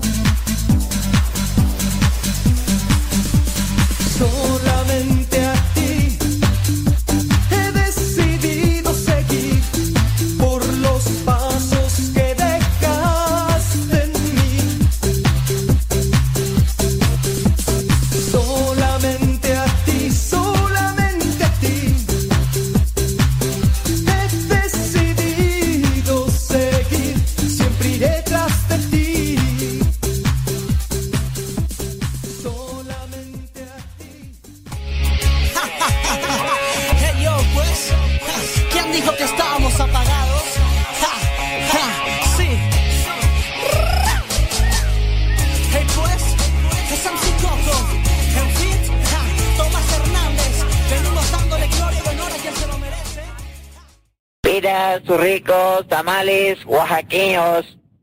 Ya llegaron sus ricos y deliciosos tamales oaxaqueños. Acérquese y pida sus ricos tamales oaxaqueños. Tamales, tamalitos oaxaqueños. Escribe una persona acá, dice, no diga mi nombre. No, no decimos sus nombres. Una persona muy secana a mí se iba a casar por la iglesia. Ella ya tenía su vestido listo y hasta hizo esa fiesta de despedida. Pagó salón, pastel y todo lo demás. Ahora el novio de casi nueve años la dejó por otra mujer. Eh, mire, no voy, a no voy a seguir leyendo ahorita el comentario. Déjeme adivinar. No he leído más la carta. Déjeme adivinar. El novio, el novio no la dejó a ella por otra mujer. Ella no se había dado cuenta. Ella no se había dado cuenta. Él ya andaba con esa mujer desde hace mucho tiempo. Van a decir, ¡ay, brujo, brujo! No. Tampoco está embrujado, si esa es la idea que puedan tener algunas personas. Algunas personas dicen, Padre, ¿y, y no será aquí que lo embrujaron y por eso dejó a su esposa y se fue con la otra? no, no hay, no se llama embrujamiento, se llama pasión. Es una pasión desordenada. Cuando las personas quedan adheridas a una pasión desenfrenada, son capaces de dejar familia, dejar vida, trabajo, hijos, de dejar iglesia, todo. Ha habido sacerdotes que han dejado el ministerio. ¿Y por qué dejaron el ministerio? Porque se engancharon con las drogas. Sí, ha habido sacerdotes que han dejado el ministerio. ¿Por qué? Porque se engancharon con qué? Con la pasión desordenada. Algunos no habían probado nada y un día les dieron a probar y ¡ay! No se llama embrujamiento. Señoras, sepan pues que si a un hombre le das por donde le gusta, pudiera ser que si ese hombre no está firmemente establecido en sus ideas, en sus convicciones, se va ahí a desenmarcar de esa postura que tenía. No se llama embrujamiento. Este señor que ya se iba a casar y que tenía todo arreglado, que tenía, dices tú, nueve años de conocerse, ya andaba con la otra. Y no creo que haya sido la única. No haya sido la única, ya tenía ratito con ella. ¿Y por qué anda? ¿Y por qué no se quiso casar con esta? ¿Y por qué se fue con la otra? Porque no quiere comprometerse. Quiere andar libre. La otra le está dando lo que ésta no le daba. Y no quiere decir que ésta tenga que darle lo que él pida. No es así. El otro, siendo egoísta, solamente está buscando lo que, lo que le apetece, lo que quiere, aunque no sea bueno. En su caso, el placer desordenado, ese es lo único que está buscando. Ahí encontramos persona narcisista y egoísta. La persona no está centrada dentro de una madurez, dentro de un equilibrio emocional, pensante. No, está viviendo como un niño caprichoso. Se le llama inmadurez. Este señor ya anda nomás buscando, dándole gusto al, al egoísmo, al ego más bien. El egoísmo es la actitud exagerada del ego. Pero le está dando, dando gusto al ego. Eso es lo único que está haciendo este señor. Y con esta señora con la que se fue, no quiere decir que se fue de la noche a la mañana y que la otra lo haya embrujado. No, señoras. Señoras, no, ya. Sí, sí existe la brujería, sí, sí existe. Pero no quiere decir que lo hayan embrujado. Más bien lo, lo endulzaron y le gustó y, y ahorita anda sin compromiso y le andan dando lo que quiere, aunque no sea bueno. Allá ahorita, mira, el caso es así. Con la que con la que estaba a punto de casarse, con la que estaba a punto de casarse, vivía dentro de una situación. Yo no conozco la situación.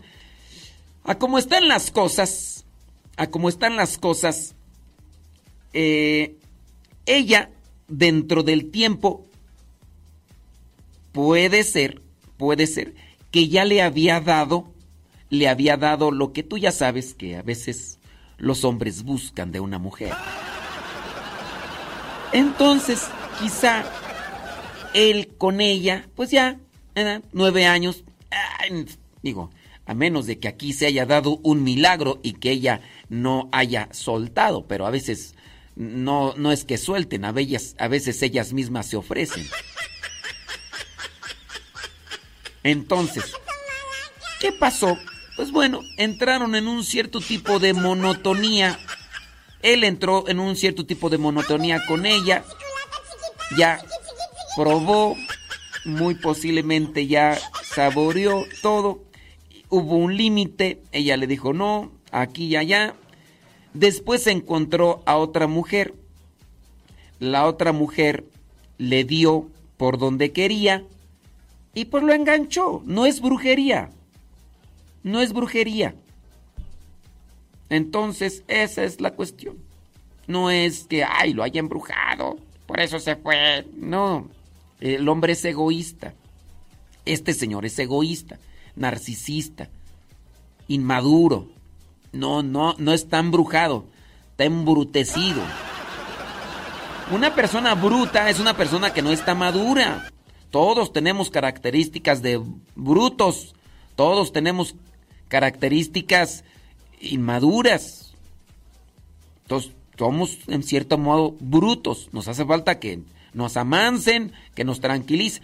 Este cuate, pues no sé cuántos años tenga, pero encontró a esa otra mujer. La otra mujer no está dando paso sin guarache. Le está dando los placeres de la carne, con lo cual este señor se enganchó, pero ella también está buscando un beneficio. Puede ser incluso hasta económico. Puede ser que incluso, déjame adivinar, la otra señora, no conozco el caso, pero pues es que miren, los patrones de conducta de estos individuos son ya muy constantes, son entonces son patrones repetidos, entonces manejo aquí un patrón. Muy posiblemente la otra señora tiene solamente un chiquillo.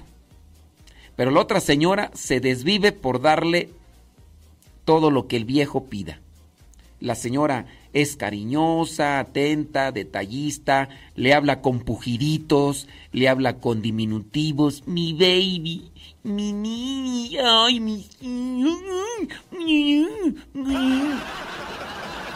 Cuando él llega con ella, se le retuerce como chinicuil, lo acaricia, le habla al oído, le susurra, se, se viste de manera provocativa. Y, puede ser que no, que incluso, puede ser en algunos casos que sea hasta más grande que su esposa o que tenga una figura física diferente a la de su esposa, donde uno dice, Ay, pero está mejor su esposa, sí, pero su esposa no le hace todo lo que la otra le hace y ni le dice todo lo que la otra le dice. A veces puede ser que la otra sea más joven y que sí, su cuerpo, eh, su cara y todo. Entonces, puede ser que sea la juventud, pero también está, no está dando pasos sin guarache la otra señora. Y va a hacer todo, todo posible. Bueno, yo ya estoy adelantándome a lo que no he leído. A lo que no he leído. La que está escribiendo no sé si es la, la esposa o es una amiga de la esposa. Voy a seguir leyendo. Voy a seguir leyendo. Regreso. Dice, bueno, dice, a una semana antes de la boda, eh, esa otra mujerzuela ya tiene su propio hogar, también tiene un hijo. ¡Wow! Se repitió el patrón, ¿ya ves? My goodness, my goodness. Yes. Cinco más. Yes. Cinco más. Yes. Se repitió el patrón. Ya ves, ya ves. Dice, la otra ya tiene su propio hogar, también tiene un hijo. El, el novio patán dejó y a, sus, y a sus hijos y a su novia por esa mujerzuela. O sea que este, el que se iba a casar, ya vivía entonces con la señora y tenía dos hijos. Ok, pero la otra, la otra, pues también ya tiene un hijo. Mm, pero ha de ser un hijo pequeño. Estos dos hijos han de estar ya grandes. Mi amiga cercana ya no quiere comer, cayó en depresión. Sí, es que se, una mujer se ilusiona más que un hombre. Entonces, ella está súper ilusionada. Ya no quiere comer, está muy triste. Sí, está en la depresión, tiene que pasar su duelo. Ella piensa que su novio está embrujado. No, no, no. ¿Eso puede pasar? No, aquí no. Dice varias personas que a él se, lo, se le cambió la cara. ¿Qué le puedo decir a ella? ¿Cómo la consuelo? Pues ya, que se levante. Dice, la historia no es de mí, obvio. Ok. No, no había leído todo el comentario de tu super amiga, pero bueno, las cosas que dije son ya estructuras repetidas de otros patrones de conducta de otros individuos. Así la situación.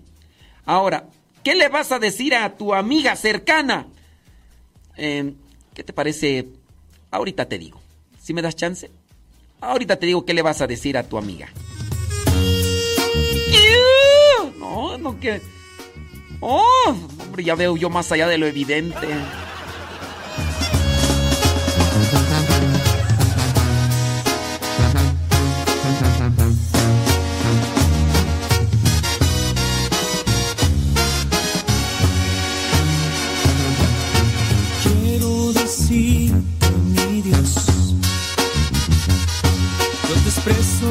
Con mi corazón.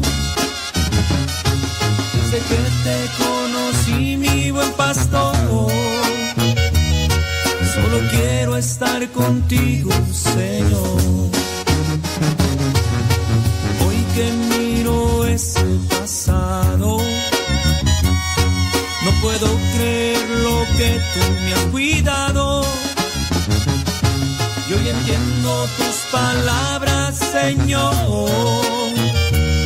de que tú siempre cuidas de tu rebaño. Tú me defendías entre más y más y más, yo me perdía, tú me protegías de los peligros que yo solo me metía y me alcanzarías para sacarme de esa vida que yo vivía. Y aunque no quería, tú me sacaste de esa vida, Señor. Tú me defendías entre más y más y más.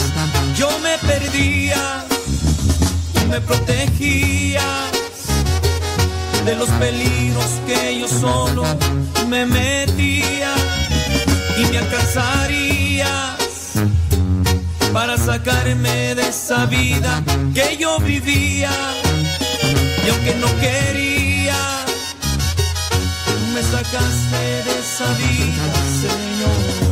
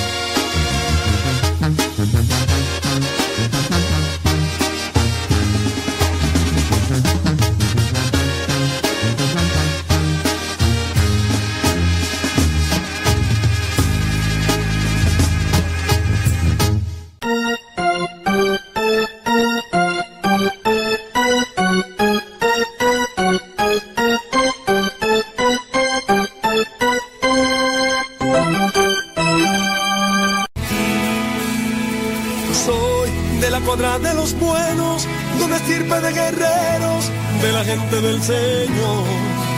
Y lucho por ganarme un día el cielo, máscara cabellera, por ganarme su perdón. Y lucho, lucho, ay como lucho. Y tanto lucho que ahora me dicen el luchador. Y lucho, lucho, ay como lucho. Y tanto lucho que ahora me dicen el luchador, el luchador.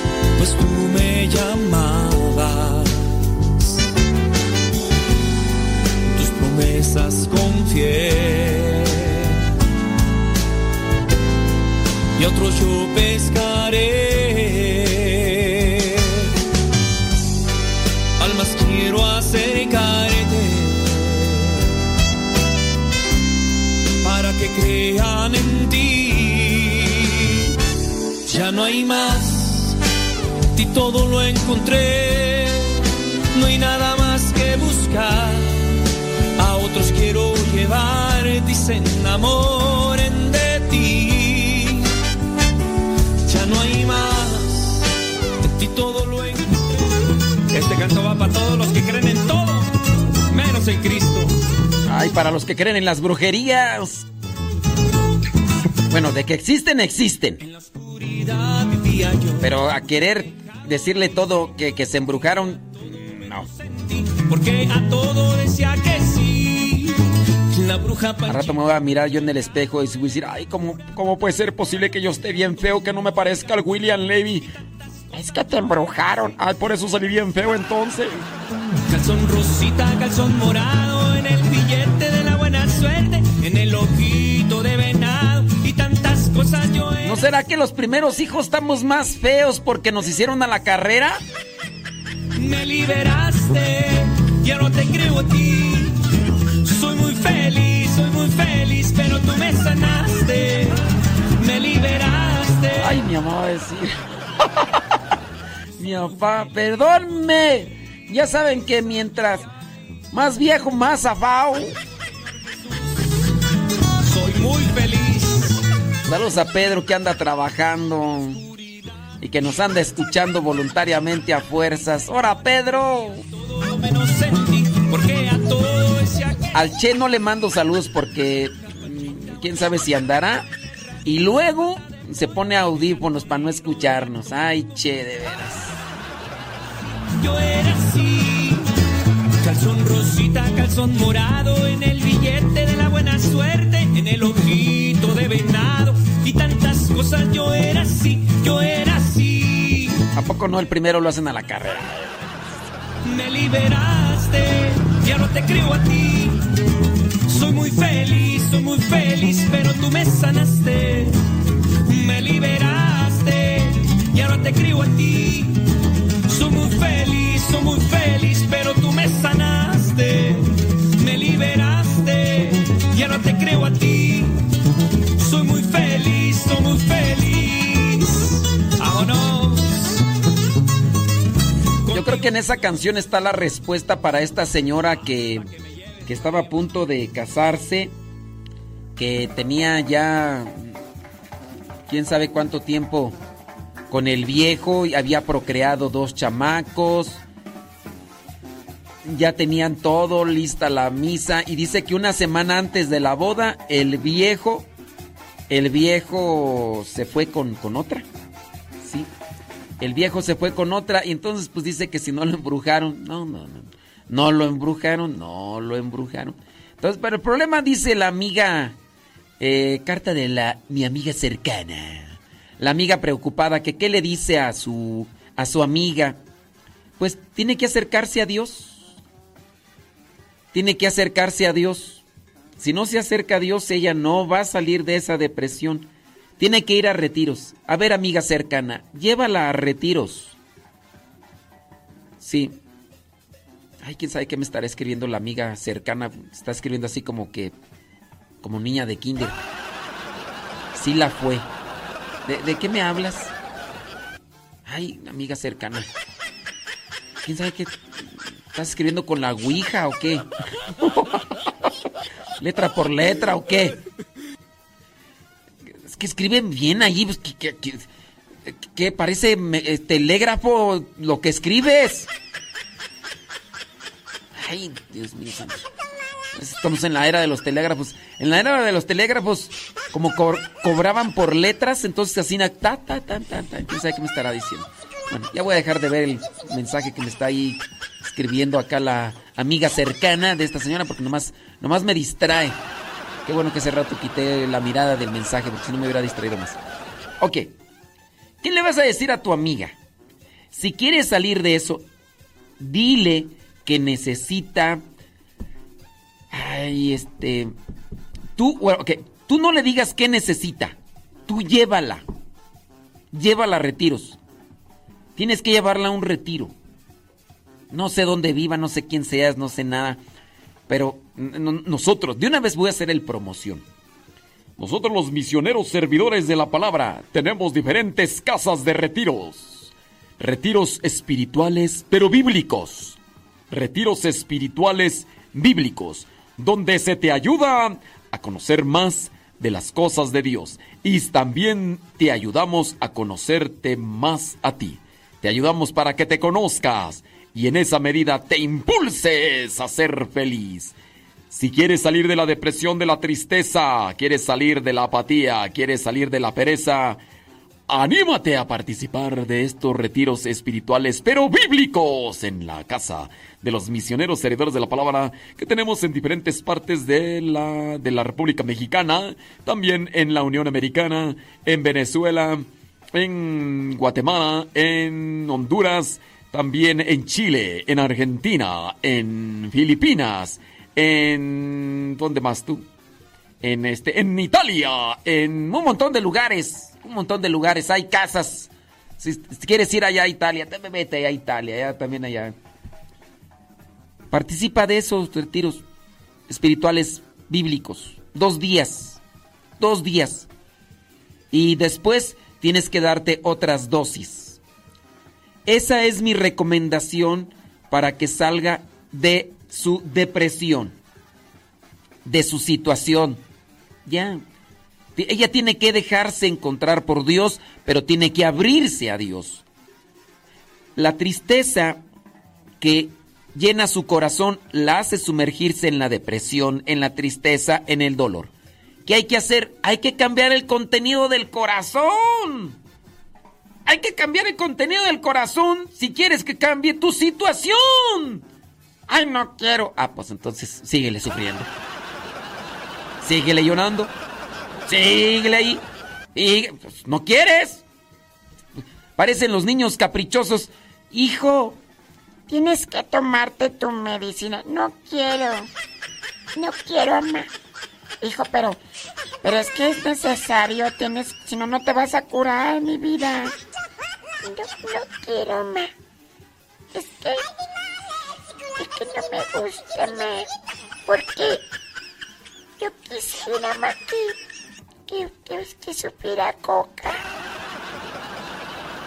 Ay, mi cielo, pero no, no es posible, no es posible que, que haya una medicina con sabor. Mira, hijo, mi cielo, mi vida, mi amor. Oye, ¿qué, tanto está consintiendo? Ya. Es la... Mientras más lo consiste más, consiente más caprichoso se va a hacer. Ay, pues es mi hijo, tengo que consentirlo. Pero ese consentimiento lo va a llevar a una... No le va... De veras, de veras, de veritas, de veritas, de veritas. Bueno. Ay, mi cielo, mi vida. Si no te tomas la medicina, te vamos a poner unas inyecciones. Ay, no, mamá. Es que las inyecciones no me gustan, mamá. No, Ni, ok, ni jarabe, ni inyecciones. Entonces, ¿qué? No, no se va a solucionar la vida de esa persona. Con una imposición de manos, con una oración, no se le va a quitar la depresión a esa señora. Esa señora tiene que vaciar su corazón. Dice que ella vive allá en tal parte. Pues miren, yo no necesariamente estoy diciendo lo que nuestras casas de retiros son las únicas en el mundo mundial que le van a ayudar. Todas las demás son una pichurrientada. No. Pero búsquele, búsquele una casa de retiros, llévela a un retiro. Si es que, si es que en verdad es su amiga cercana. Pues sí. Así que ahí, ahí se lo dejo, ¿eh? Ahí se lo dejo. esa es la solución. La señora sufre porque está lleno su corazón de dolor, tristeza, frustración, de desilusión. Vacíelo. Hay que vaciarlo. Hay que vaciarlo. Y si lo vacías, vas a cambiar tu rostro. Pues sí. Ya. O sea, en la palabra de Dios va a ir encontrando las cosas las cosas que le van a ayudar, le van a iluminar. La palabra de Dios ilumina. Y porque me ilumina, sé para dónde ir, sé qué hacer, sé qué pensar, sé qué decir. Y con paso certero salgo del atolladero. ¡Ay, papaya de Celaya!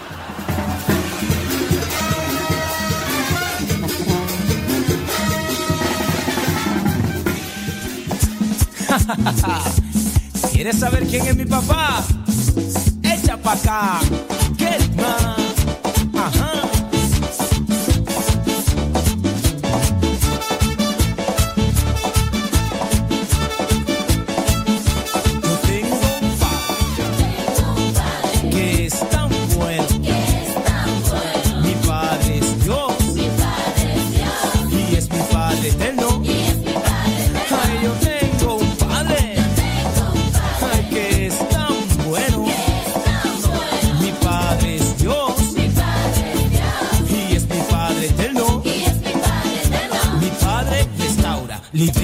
Perdona, sana, bautiza, renueva, liberta y llena de amor.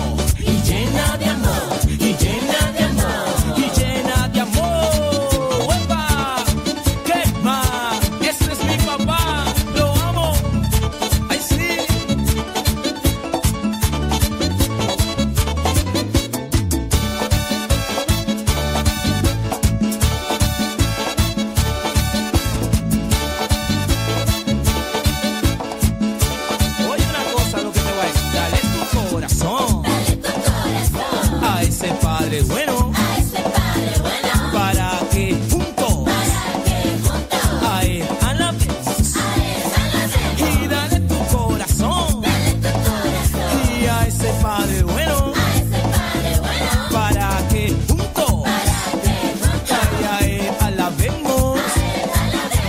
Saludos al pibe. Saludos, che, que nos está escuchando. A fuerzas, aunque ya le subió a sus audífonos para no escucharlos, pero le mandamos un saludo, pibe. Oye, pibe, ya, ya abrí la puerta, pibe, ya abrí la puerta para que, para que, te- para que hagas ahí la trapeadita, pibe. y quién te sana y quién restaura. Pero que lo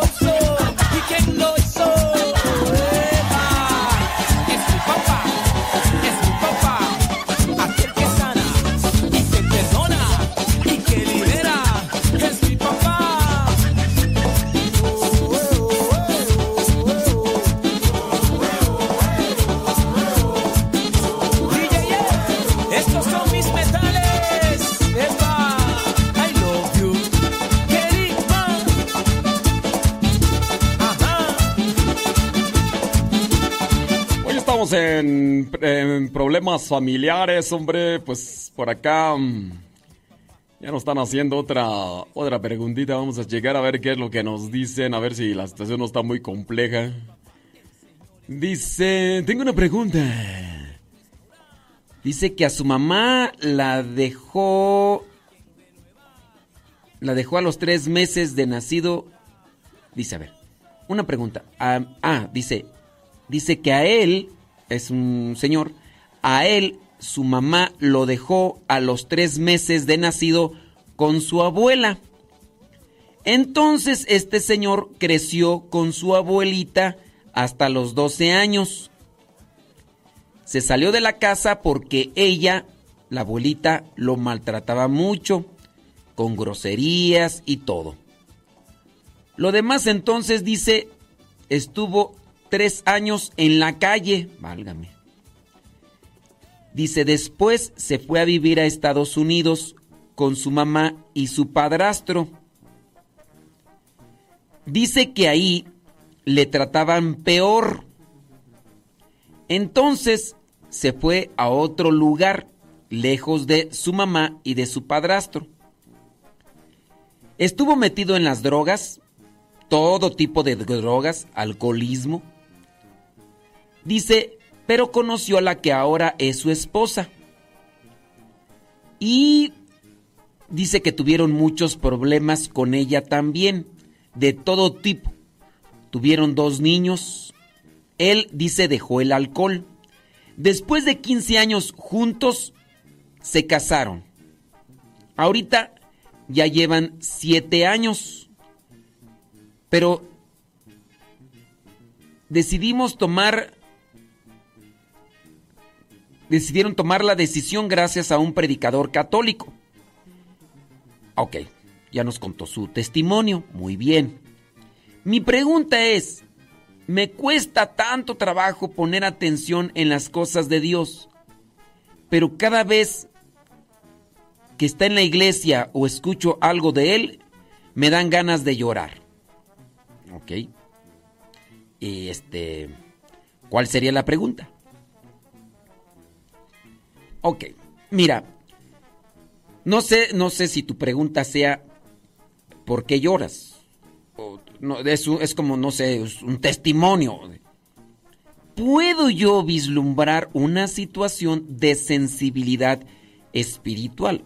Que es por eso que muchas personas lloran. ¿Qué pasó? Que tu vida fue una vida desgastada, maltratada, y ahora te encuentras con lo sublime, te encuentras con el verdadero amor, en palabra que nunca recibiste, y también en una forma de manifestación natural. Ante ese amor sublime que sobrepasa lo que es el amor sensual, el amor eros o el amor filio, es el amor ágape, pues tu corazón se siente conmovido y por eso, por eso lloras. Dentro de una situación de dolor, sufrimiento y, y de maltrato, ahora dentro de las cosas de Dios comienzas a experimentar y a tener ese amor sublime y por eso lloras. Es un sentimiento eh, espiritual, es una es un amor espiritual. No sé si esa sea tu pregunta, porque no, no está la pregunta acá. Pero sí, con base a ese, ese, esa- ese pequeño testimonio que nos das a conocer, pues es que tu vida ha sido muy maltratada desde tu abuelita, tu, tu mamá, tu padrastro. Entonces has pasado por una vida de desenfreno y, y ahora comienzas a conocer el verdadero amor. Y por eso lloras cuando escuchas cosas de Dios. ¿Está bien? Sí, está bien. Es una forma de purificación. Es una forma también de encontrar el amor. Es una forma de, de, sentirte apapachado, querido. ¿Es malo? No, no es malo, es buenísimo, buenísimo. Sirve que cuando tú lloras te vas desahogando, vas, vas drenándote en el dolor, en el sufrimiento, pero al mismo tiempo vas sanando. Entonces no, no, no, no les preocupe, que no les preocupe. Si les pasa eso, es que, que lloran, que están delante de Dios ante el Santísimo. Qué bueno, qué bueno. Ábranle a la llave para que suelte bonito y ahí me apartas unos dos litros de lágrimas después, que yo las necesito. Yo necesito... Sí, pues es que hay algunos que no... No... Poquitas veces yo he llorado. Yo, yo. Soy duro, sí, soy duro, duro. Sí, padre, es que me duele que yo hice mucho daño cuando yo andaba en los vicios. Sí, por eso te digo. Es una forma, pues, también de sensibilidad espiritual, pero está bien. Drénate, drénate. Ahí me apartas unos dos litritos, ¿ok? Muy bien. Ándele, pues, por acá estoy leyendo las preguntas. Acá hay muchos saludos. Gracias, ándele, comentarios. Bli, bli, bli, bla. Dice por acá, ah, sí es cierto, muy bien. Ah, por acá nos mandaron un mensaje. Dice, mi hijo menor me dijo que está siguiendo el Islam y que la Biblia se contradice en algunos casos. Ay, no, no, no. Ahora resulta que ya tu hijo es este ya teólogo, ¿no? Tu hijo no sabe ni limpiarse bien todavía, hombre.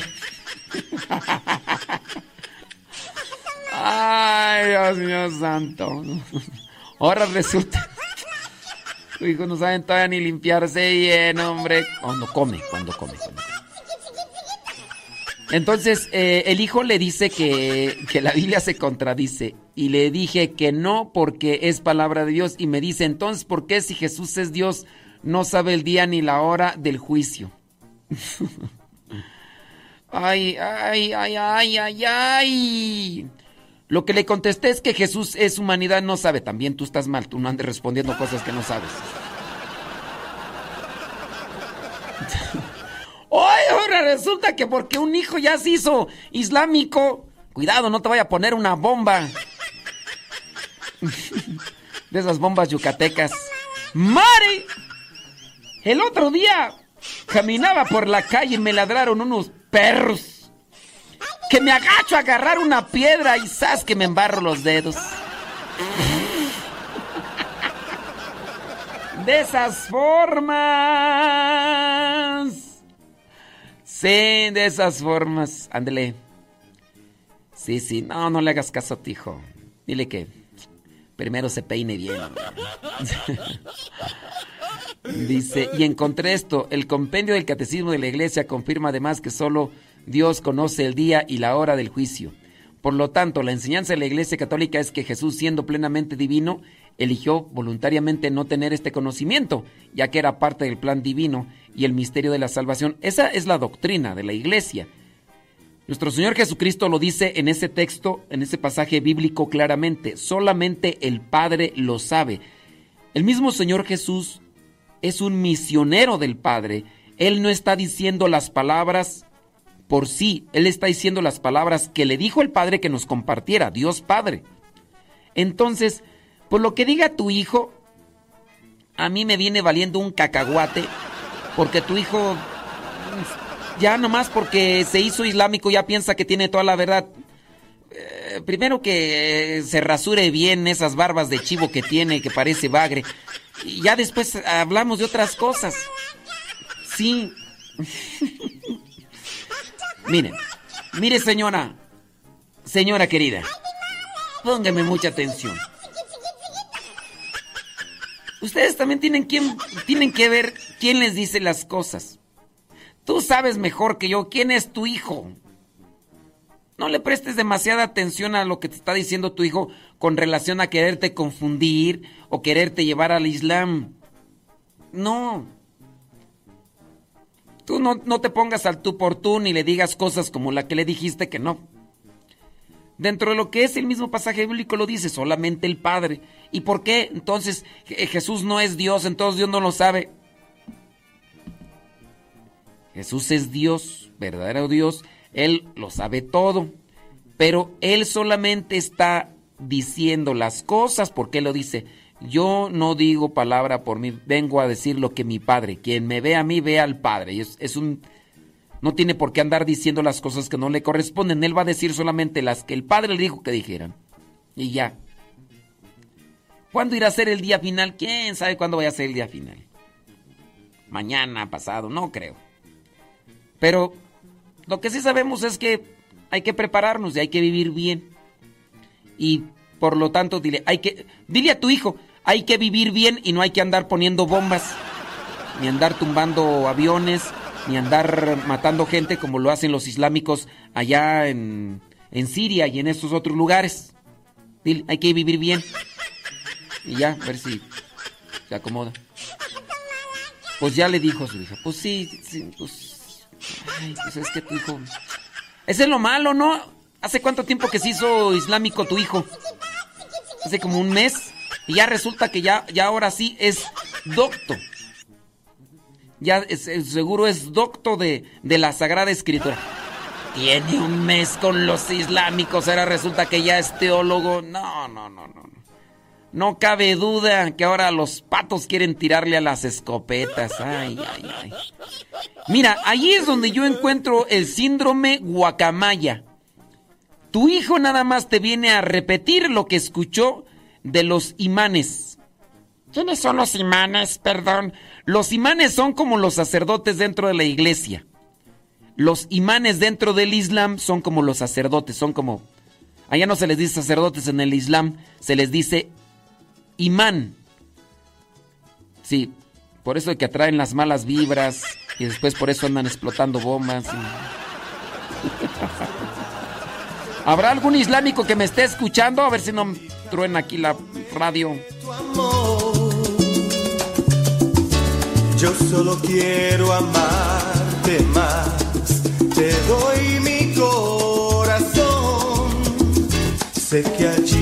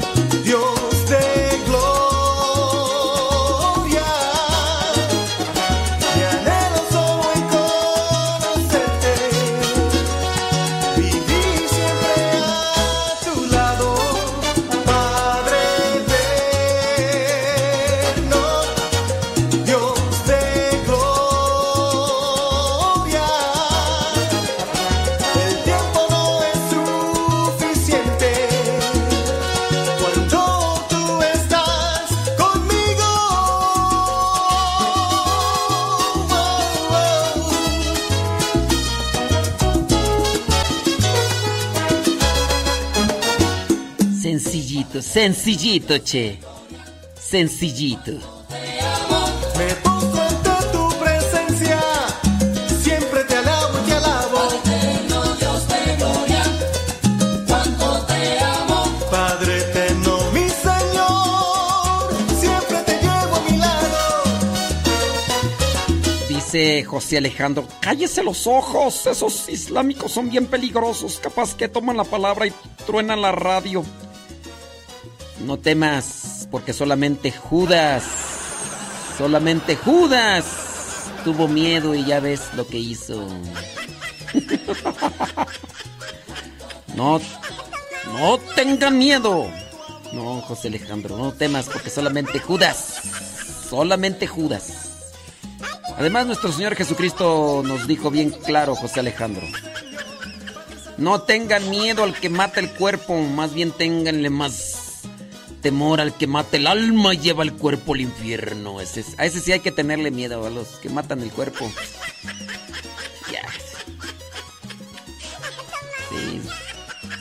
No temas que solamente Judas.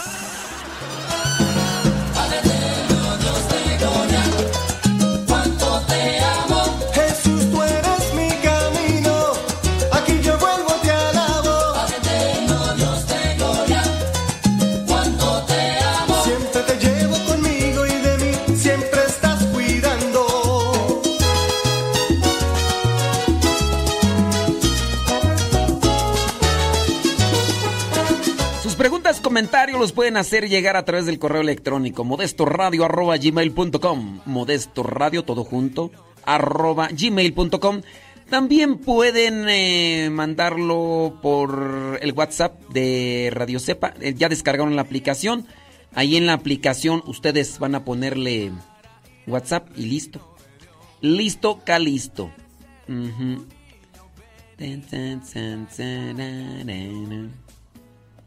Sí, por ahí estoy mirando los mensajes, bla, bla, bla, bla, bla, bla. Muy bien. Dice por acá, saludos. Ándele pues.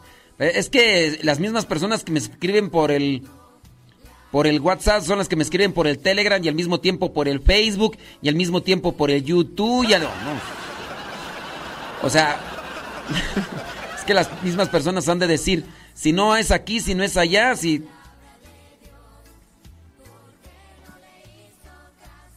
Ok. Ya las mandamos. Dios te bendiga.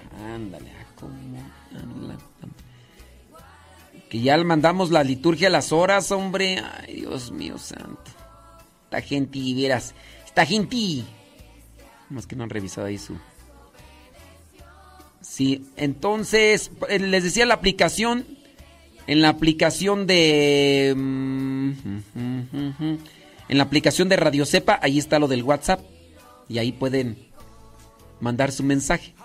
Por ahí por la aplicación de WhatsApp. También está el Telegram, arroba cabina radio cepa, arroba cabina radio cepa. Arroba cabina radio cepa. Y listo. Ándele, gracias. Eh, por Modesto Radio también en Telegram. Arroba Modesto Radio. Arroba Modesto Radio. Ahí. Ahí está el chat. Ahí está el chat. Si es que hay gente que de veras, ay, quién sabe cómo le harán tú. Y luego dicen que están trabajando y que están cocinando, pero al mismo tiempo me están escribiendo por el WhatsApp, por el Telegram, por el Facebook, por el YouTube. Y no, pues nomás porque no tiene mi número particular, sino hasta por ahí me mandaban mensajes. Pero estamos cocinando, padre. Eh, estoy haciendo aquí unos ricos nopales con papitas. Eh, estoy haciendo aquí chiles rellenos. Estoy cambiándole el pañal al niño. Porque aquí también lo estoy cuidando a la bendición. Eh, también acá, este. Estoy acá escribiéndole la tarea a mi hijo porque está dormido. Al ratito se va al kinder. Mm, ¿Sabe cómo le harán esta gente? Ay, Dios mío santo. Alaba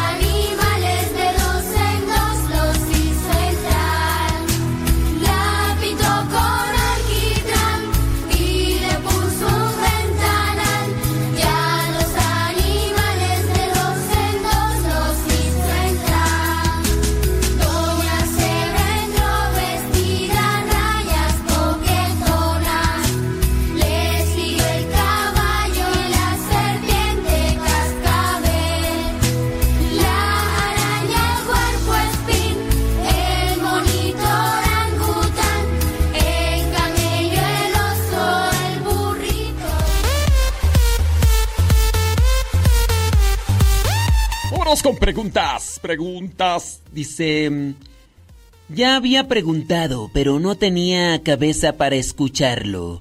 No sé si contestó, pero antes donamos sangre y ahora la vendí. La vida da vueltas y ahora necesito dinero. Y cuando me enojo, respiro 20 mil veces. Este. ¿Pero cuál es la pregunta? ¿O qué? ¿O ¿De qué? ¿O qué? ¿Qué? ¿O qué?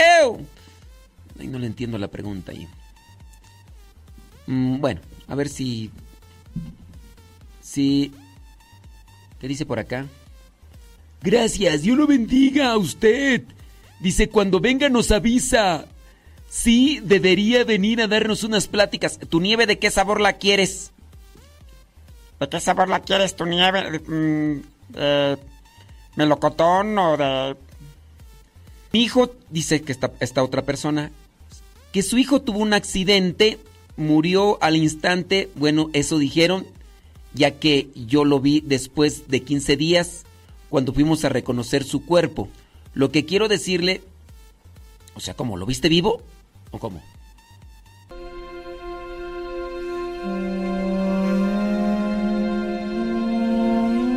Murió al instante, pero tú lo viste 15 días después. ¿Vivo o cómo?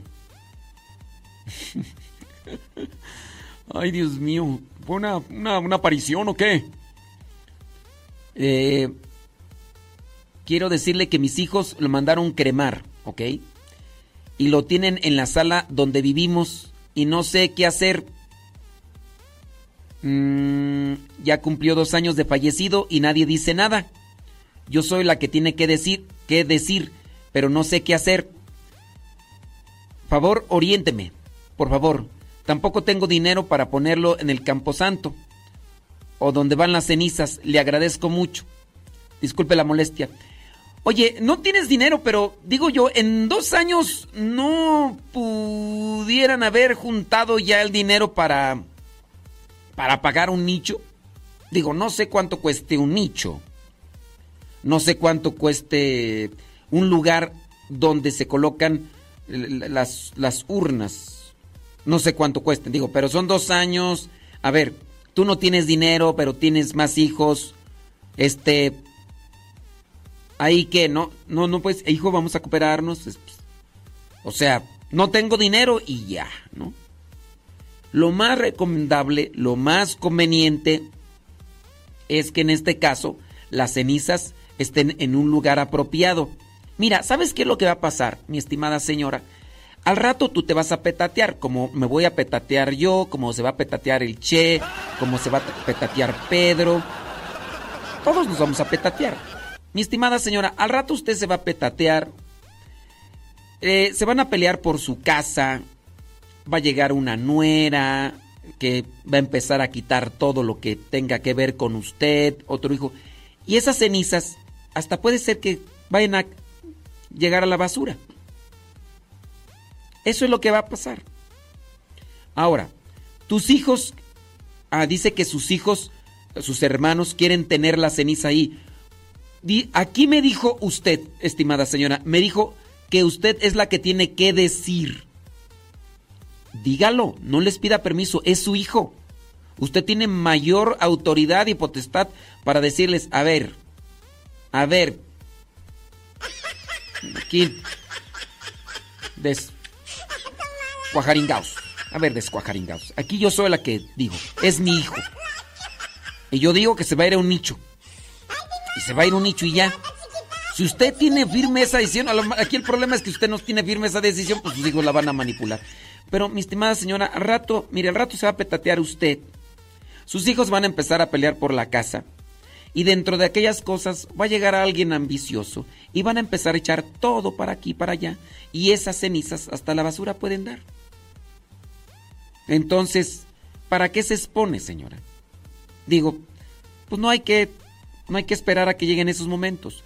Las cenizas, pues es algo que, que debe tenerse un, un lugar digno. Ahora que, sus, que si sus hijos quieren tenerlo ahí, no. ¿Para qué quieren tener ahí? Miren, yo no recomiendo tener las cenizas ahí de los difuntos. porque Es mantener una herida abierta. El dolor, la tristeza de que alguien se nos adelantó y que ya no está entre nosotros de manera física, pues causa un dolor, un sufrimiento. El estar viendo las cenizas todo el día, eso hace que no se cierre la herida. Pues lo que tenemos que hacer pues es Ahora, hay mujeres que no quieren tirar la ropa del esposo que ya se adelantó. Hay mujeres que no quieren tirar la ropa de sus hijos porque les recuerdan, es más, hasta cierran su cuarto con candado que nadie lo mueva, nada más entran para limpiarlo. Digo yo, ¿por qué ser tan masoquistas, pues? Ya, güey, que lala. Que, que si los otros, los otros hermanos del que se adelantó del hijo no les queda la ropa, tráiganla aquí a la casa de formación donde estamos nosotros. Sí. Entonces, pues, cierren las heridas, no las dejen abiertas, porque si no van a tardar en sanar, curar, en sentirse mejor. Quieren ayudar al alma de ese muchacho, recen por él, dígale a sus hijos, tienen que ir a misa. O sea, sus hijos por capricho van a querer tenerlo ahí como si eso, uh, como si eso les diera la felicidad, como si no, ya. Al final de cuentas esos son los restos de alguien. Y pues mejor vea usted por el bien de, de eso que, que, que es en parte sagrado. Digo, nuestro cuerpo es templo del Espíritu Santo y después ya desde que ya nos petateamos y todo, pues ya, pero hay que tener mucho cuidado y respeto a lo que fue el templo del Espíritu Santo. ¿Ok?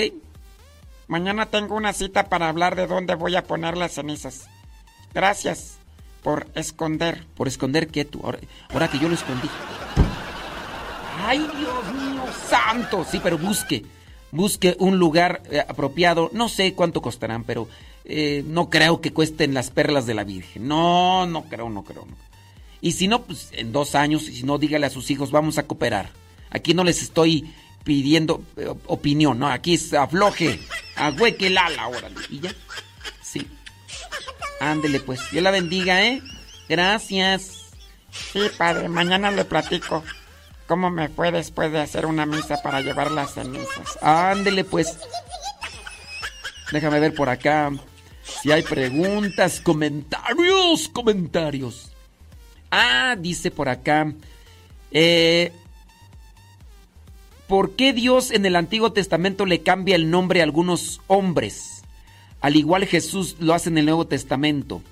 ¿Podría profundizar al respecto? No hay mucho que profundizar, Manuel.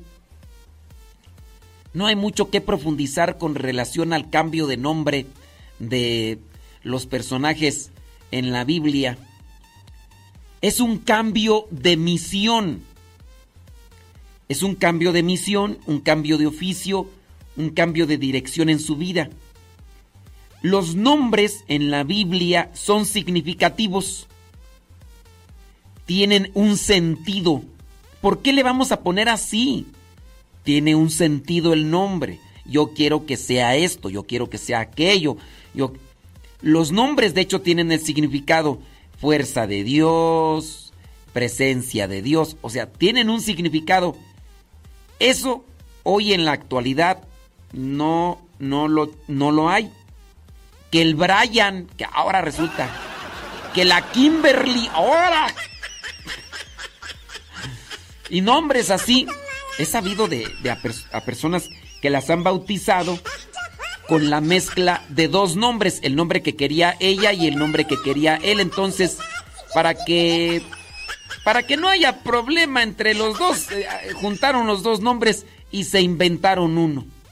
Oye, pero hay otros lugares donde les ha parecido atrayente el nombre y por ejemplo, se sabe de un país, por ahí no voy a decir cuál porque si no se va a estigmatizar, pero en cierto lugar, aquí también de México, a un niño le pusieron hardware, porque al papá se le hacía novedoso y llamativo el nombre, hardware.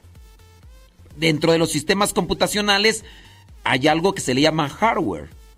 Pues hay dentro de la República Mexicana a un niño que lo registraron con el nombre de Robocop. ¿Te acuerdas cuando salían las novelas antes? Las novelas, una se llama Rosa Salvaje. Otra se llama Ojin. Otra, este, Kabuto. Cuando salía Massinger Z. Otra, y así. Nombres que, este, que aparecían ahí. Otro, Porfirio Cadena. Y ustedes van a decir que estoy exagerando. Ahí están. Ciertamente, los gobiernos o las autoridades civiles han prohibido ciertos nombres que, se han popularizado y que, pues, no, o sea, hay algunos nombres que no se les pueden poner. Hay gente que incluso que le ha puesto que Luzbel. Oye, a mí me tocó bautizar a un chiquillo, pues nada más porque, este, Caín. Yo digo, ¿por qué ponerle ese nombre? Pues que no saben quién fue Caín o qué. Y entonces, Manuel, los nombres en el Antiguo Testamento, en el Nuevo Testamento, adquieren un sentido de vida. Por eso es que Dios cambia los nombres a ciertos personajes porque les cambia la misión. Nada más es eso. Sí. ¿Qué significa Manuel? ¿Has investigado qué significa Manuel? Investígalo.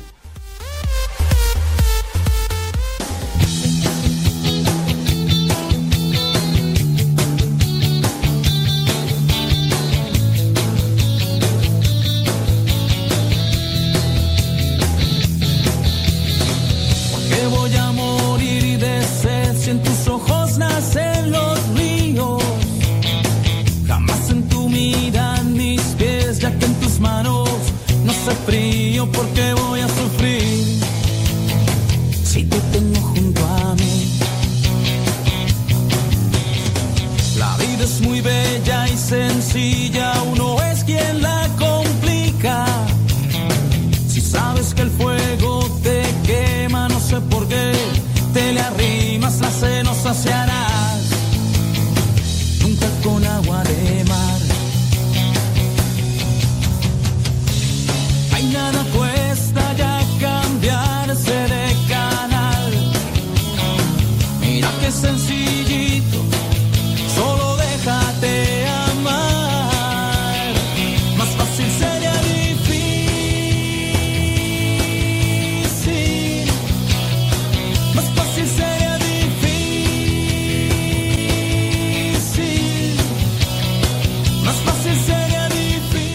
38 después de la hora. Gracias por estarnos escuchando en este día mi, mi, mi, miércoles.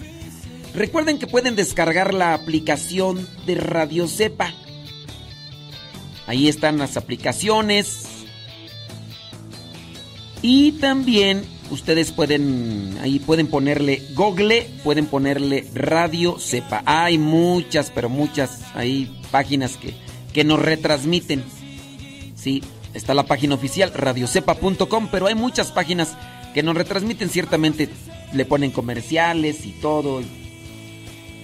Entonces, ahí pueden buscar Radio Cepa o descargue la aplicación, ya saben, 24 horas, 365 días del año. Y aquí andamos, día y noche. Eh, en las noches, a las 3 de la mañana ponemos la coronilla de la misericordia y a las 5 de la mañana el Santo Rosario. Y durante toda la noche pues hay cápsulas, música, de todo un poco como en botica, porque ya sabe que aquí, aquí no es Costa Rica.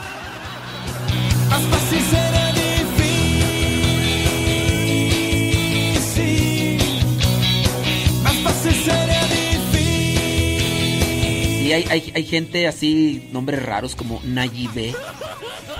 ¿Qué nombre raro, extraño? Nayibé. Nadie ve nada, nadie ve lo que uno hace. Ay, qué nombre raro. Tomás Hernández, venimos dándole gloria y honor a quien se lo merece. Ja, pues sí, ah, suelta. En pastos verdes me apacientas, no necesito nada en mi vida,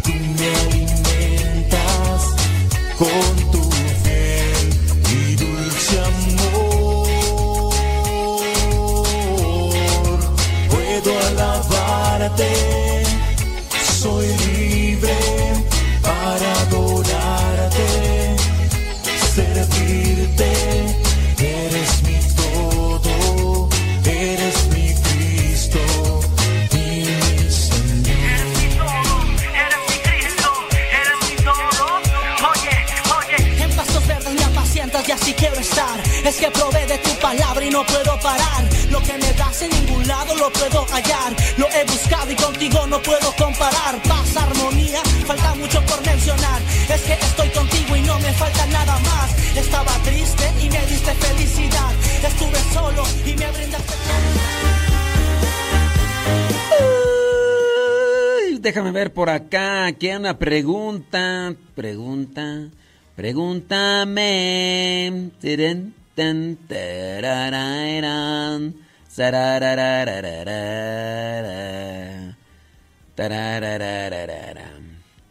Dice por acá. Bli, bli, bli, bli, bli, bli, bli. Dice, si la señora vive en Estados Unidos, en los cementerios católicos hay un lugar donde se depositan los restos de las personas sin recursos económicos. Que hable con su párroco. Acá ya están dando este orientación para los que viven en Estados Unidos con relación a las cenizas. Y si no vivo en Estados Unidos, acá en México no me podría dar una vez orientación completa. Digo, digo, digo. A ver, déjame ver dónde está tu pre- pregunta por acá. Le pongo en contexto para exponerle la pregunta. Dice esta persona que tiene un hermano que es líder de un ministro de un coro en una parroquia. A un ministerio, perdón, no un ministro. Un ministerio.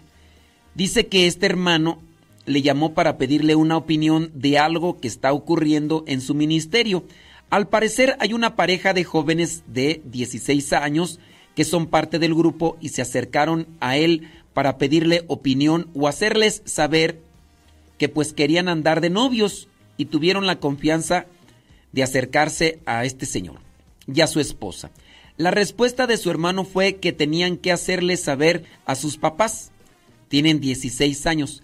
Al parecer de parte del muchacho sus papás saben, pero no los de la muchacha, porque su papá tal vez no estaría de acuerdo. Lo que pasa es que anteriormente también se acercaron a otra persona adulta que también es parte del grupo y esa misma persona les dijo a los muchachos que tenían que hacerles saber a sus papás que si ellos no lo hacían, él tendría que hablar con ellos. Ah, caray. Porque él no quería ser parte de esa mentira. Pues que él los está recibiendo en su casa o... ¿O qué?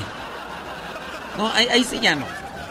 Ahora, al parecer el muchacho se siente acosado con la respuesta que esta persona les dio. Mi pregunta es, ¿hizo lo correcto o está haciendo lo correcto esta persona? Bueno, y ahí me revolví, ya no supe a cuál persona te refieres. Pero sí, digamos que están en un coro, para aplicarlo en otra sintonía, a ver si eso es lo que quieres preguntar. Una persona del coro no es el líder, y aunque fuera el líder, él no es parte de una situación. En este caso, son dos muchachos, tienen 16 años. Yo pienso que no es la edad para que anden de novios. Yo pienso. Decía mi mamá, Hasta que, hasta que no sepas trabajar, te voy a dejar tener novia. y pues como nunca, pues... bueno, pero yo pienso que a los 16 años no debería ser una edad para andar ya probando tener novio o novia. ¿Ok? Ahora, ellos están dentro del coro. Ellos quieren andar de novios. Pero este señor no tiene por qué andar de chismoso con los papás de estos para decirles, Oigan, disculpen, es que. Pues yo nomás vengo acá a contarles que su hijo ya anda ahí de coscolino con una muchacha. Y su hija ya anda de huililla ahí con. con un muchacho, entonces, este. Yo no quiero ser parte de estas. A ver, tú, tú, tú, no estás siendo parte de una situación que ciertamente a mi manera de pensar no es conveniente. El hecho de tu- de que tú estés en el coro no te da como que esa potestad para tener que ir con, con los papás de este muchacho. Lo malo es que hay personas que se dan ese privilegio o se dan esa, esa potestad de, ay, yo no quiero ser parte. O sea, tú estás en el coro, tu deber es cantar, tu deber es preparar, tu deber es. Te pidieron un consejo, da el consejo. Tú no tienes por qué andar. Tú no eres cómplice de una situación. Los papás al rato no van a venir con este señor, le van a decirle. Eh, ya, mi hija quedó embarazada. Usted tiene la culpa, desgraciado. ¿Por qué no me dijo? No te van a decir, no le van a decir los papás a este señor que anda queriendo ahí de andar de chismoso. No, no le van a decir, Usted tuvo la culpa que mi hija saliera embarazada. Yo no quería, tiene 16 años, todavía ni la preparatoria ha terminado y ahora resulta que... no le van a decir a este señor. Porque en primera, los señores, al darle el permiso a los muchachos de estar en el coro parroquial, no le dijeron, este, ahí, ahí le encargamos a nuestra hija, ¿eh? Ahí le encargamos a nuestra hija, eh, lleva cinturón de castidad, aquí está el- la llave, eh, que no vaya a pasar nada, eh, por favor. Eh, ahí bajo riesgo, usted va a ser el responsable si sale con su domingo 7 o se, se come la torta antes del recreo. Usted va a ser el responsable. No. No, no, no va a ser el responsable el señor. No se la dejaron como responsable. Eh, Él está para cantar en el coro y listo. Nada más eso. Pues sí. Entonces, bajo esa situación. Ay, mi mamá ya me, ya me está escuchando. Amá, no, no te hagas, amá. Así me decías. Que hasta que no aprendiera a trabajar me ibas a dejar tener como nunca aprendí. Ya.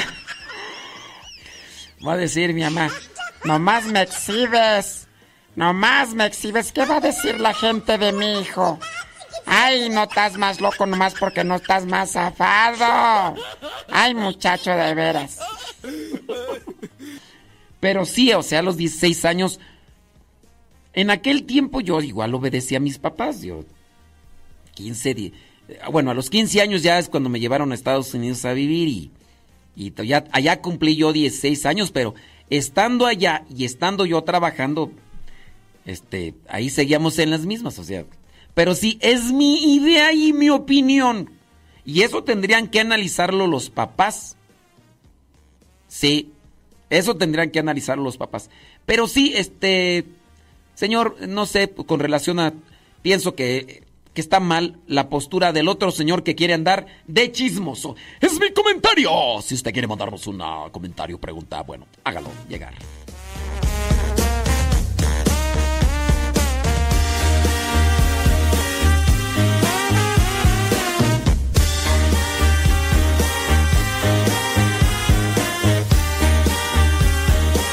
Acá me están haciendo la pregunta que ¿cuál es la obligación de los padrinos de velación? La obligación de los padrinos de velación es acompañar a los a los que se van a casar en el momento del sacramento, ser testigos y a su vez apoyarlos con orientaciones espirituales, con orientaciones eh, maritales. Esa es la obligación del... Sí, porque acá están diciendo que la obligación del padrino de velación es comprar el lazo, comprar el anillo, comprar las arras, comprar... No, esa no es la obligación del padrino de velación. Que en tu rancho se acostumbre así, esa es otra cosa. Pero principal y únicamente la obligación desde el sacramento, la obligación es apoyar en el sentido moral, matrimonial y espiritual a los que se van a casar o a los que se casaron. Esa es la obligación. Que si tiene que comprar esto, no, eso es ya con base a un convenio. Si de los padrinos sale que quieran pagar la, la bebida, la comida, el salón, esa es otra cosa. Pero no es una cuestión de... Es obligación, ¿eh? Tiene que hacerlo, ¿no? A ver, díganme, ¿dónde lo dice? ¿Dónde lo dice? Pero sí el catecismo habla sobre el compromiso de los padrinos que deben de tener una fe, una fe congruente. Es decir, que lo que profesan lo vivan. Que lo que profesan lo vivan. No puede. Por eso no pueden ser padrinos de velación los que están viviendo en unión libre. Porque quizá a lo mejor creen en algo, pero no lo viven. No tienen una fe congruente. Y, y listo. Ujú. Ande, sí, que, que en tu rancho sea otra cosa, es otra cosa. Pero sí, este. Ahí andamos. Eh, saludos, dice. Qué bonito programa. Ay, Dios mío santo. Ándale pues, Marisol, ¿eh? Dios te bendiga, ¿eh? Qué gracias, ¿eh? Sí, em, dice... Yo creo, yo creo que religión y espiritualidad es lo mismo. Pues tú piensas que es lo mismo, pero no es lo mismo. O sea, el hecho de que tú piensas... Tienes que ponerte a estudiar más. Bueno, quién sabe, ya, ya a tu edad yo creo que ya no te conviene estudiar. Porque... Bueno, sí, ya. Sí, es que... Graciela, sí, échale ganas a estudiar, mija, porque... Sí, pero sí, no. No, además ya, ya a tu edad... Pues, quién sabe si... Sí, no, ya a tu edad a mí me hace que no se te pega nada. ¿eh? Sí, Graciela Orozco. Sí. No, sí. ¿Quién sabe, mija? Ay, pobre. Sí, no, ya, tú ya nomás mejor es el rosario. Ay, sí, pues es que ya a esa edad ya.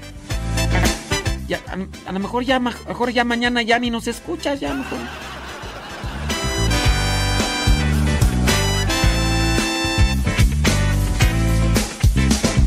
Pero no, no es lo mismo religión que espiritualidad, Graciela Orozco. Pero sí, lo que alcances, estudia. Lo que alcances, estudia, ¿eh? Ándale. Dios, sí, Dios te bendiga, ¿eh? Ándale. Cuando me levanto y miro un nuevo amanecer, yo me pongo entre tus manos, no puedo vivir sin ti, Jesús.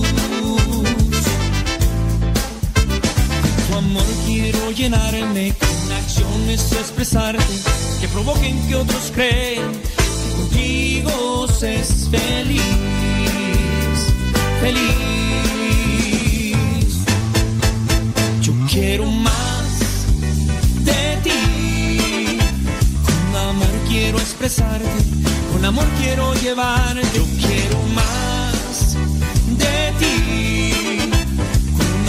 Quiero expresarte, con amor quiero llevarte a ti, Jesús.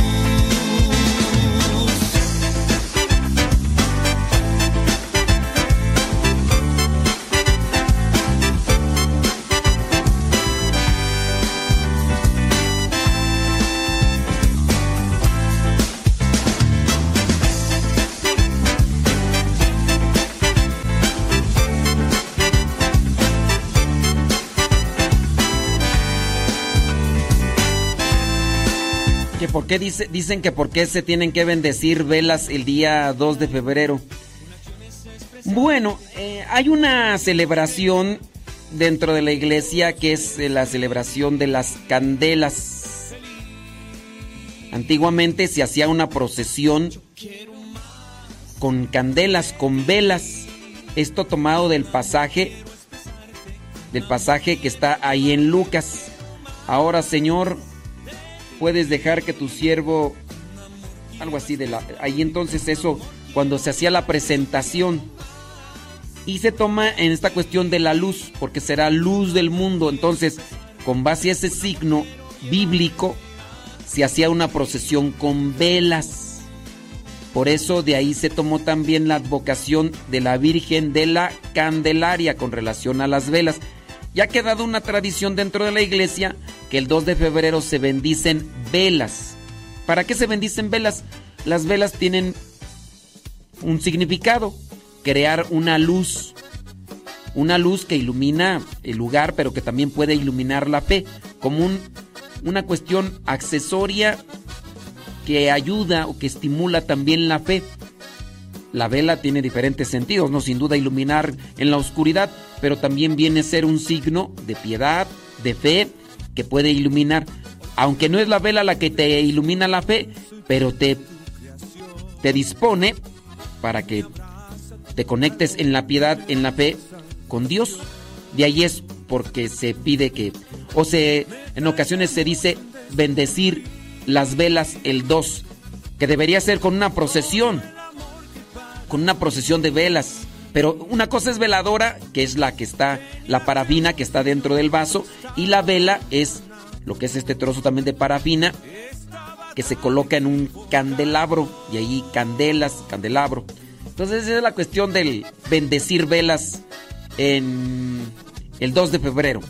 Es una cuestión de simbolismo de la- Cristo, la luz del mundo. Yo tengo esa vela, la enciendo, hago oración. Son cosas que nos pueden servir o nos pueden ayudar. Y de ahí. Saludos a mi mamá, saludos a mi papá que me está escuchando. Saludos a Aarón Camarón. Aarón Camarón.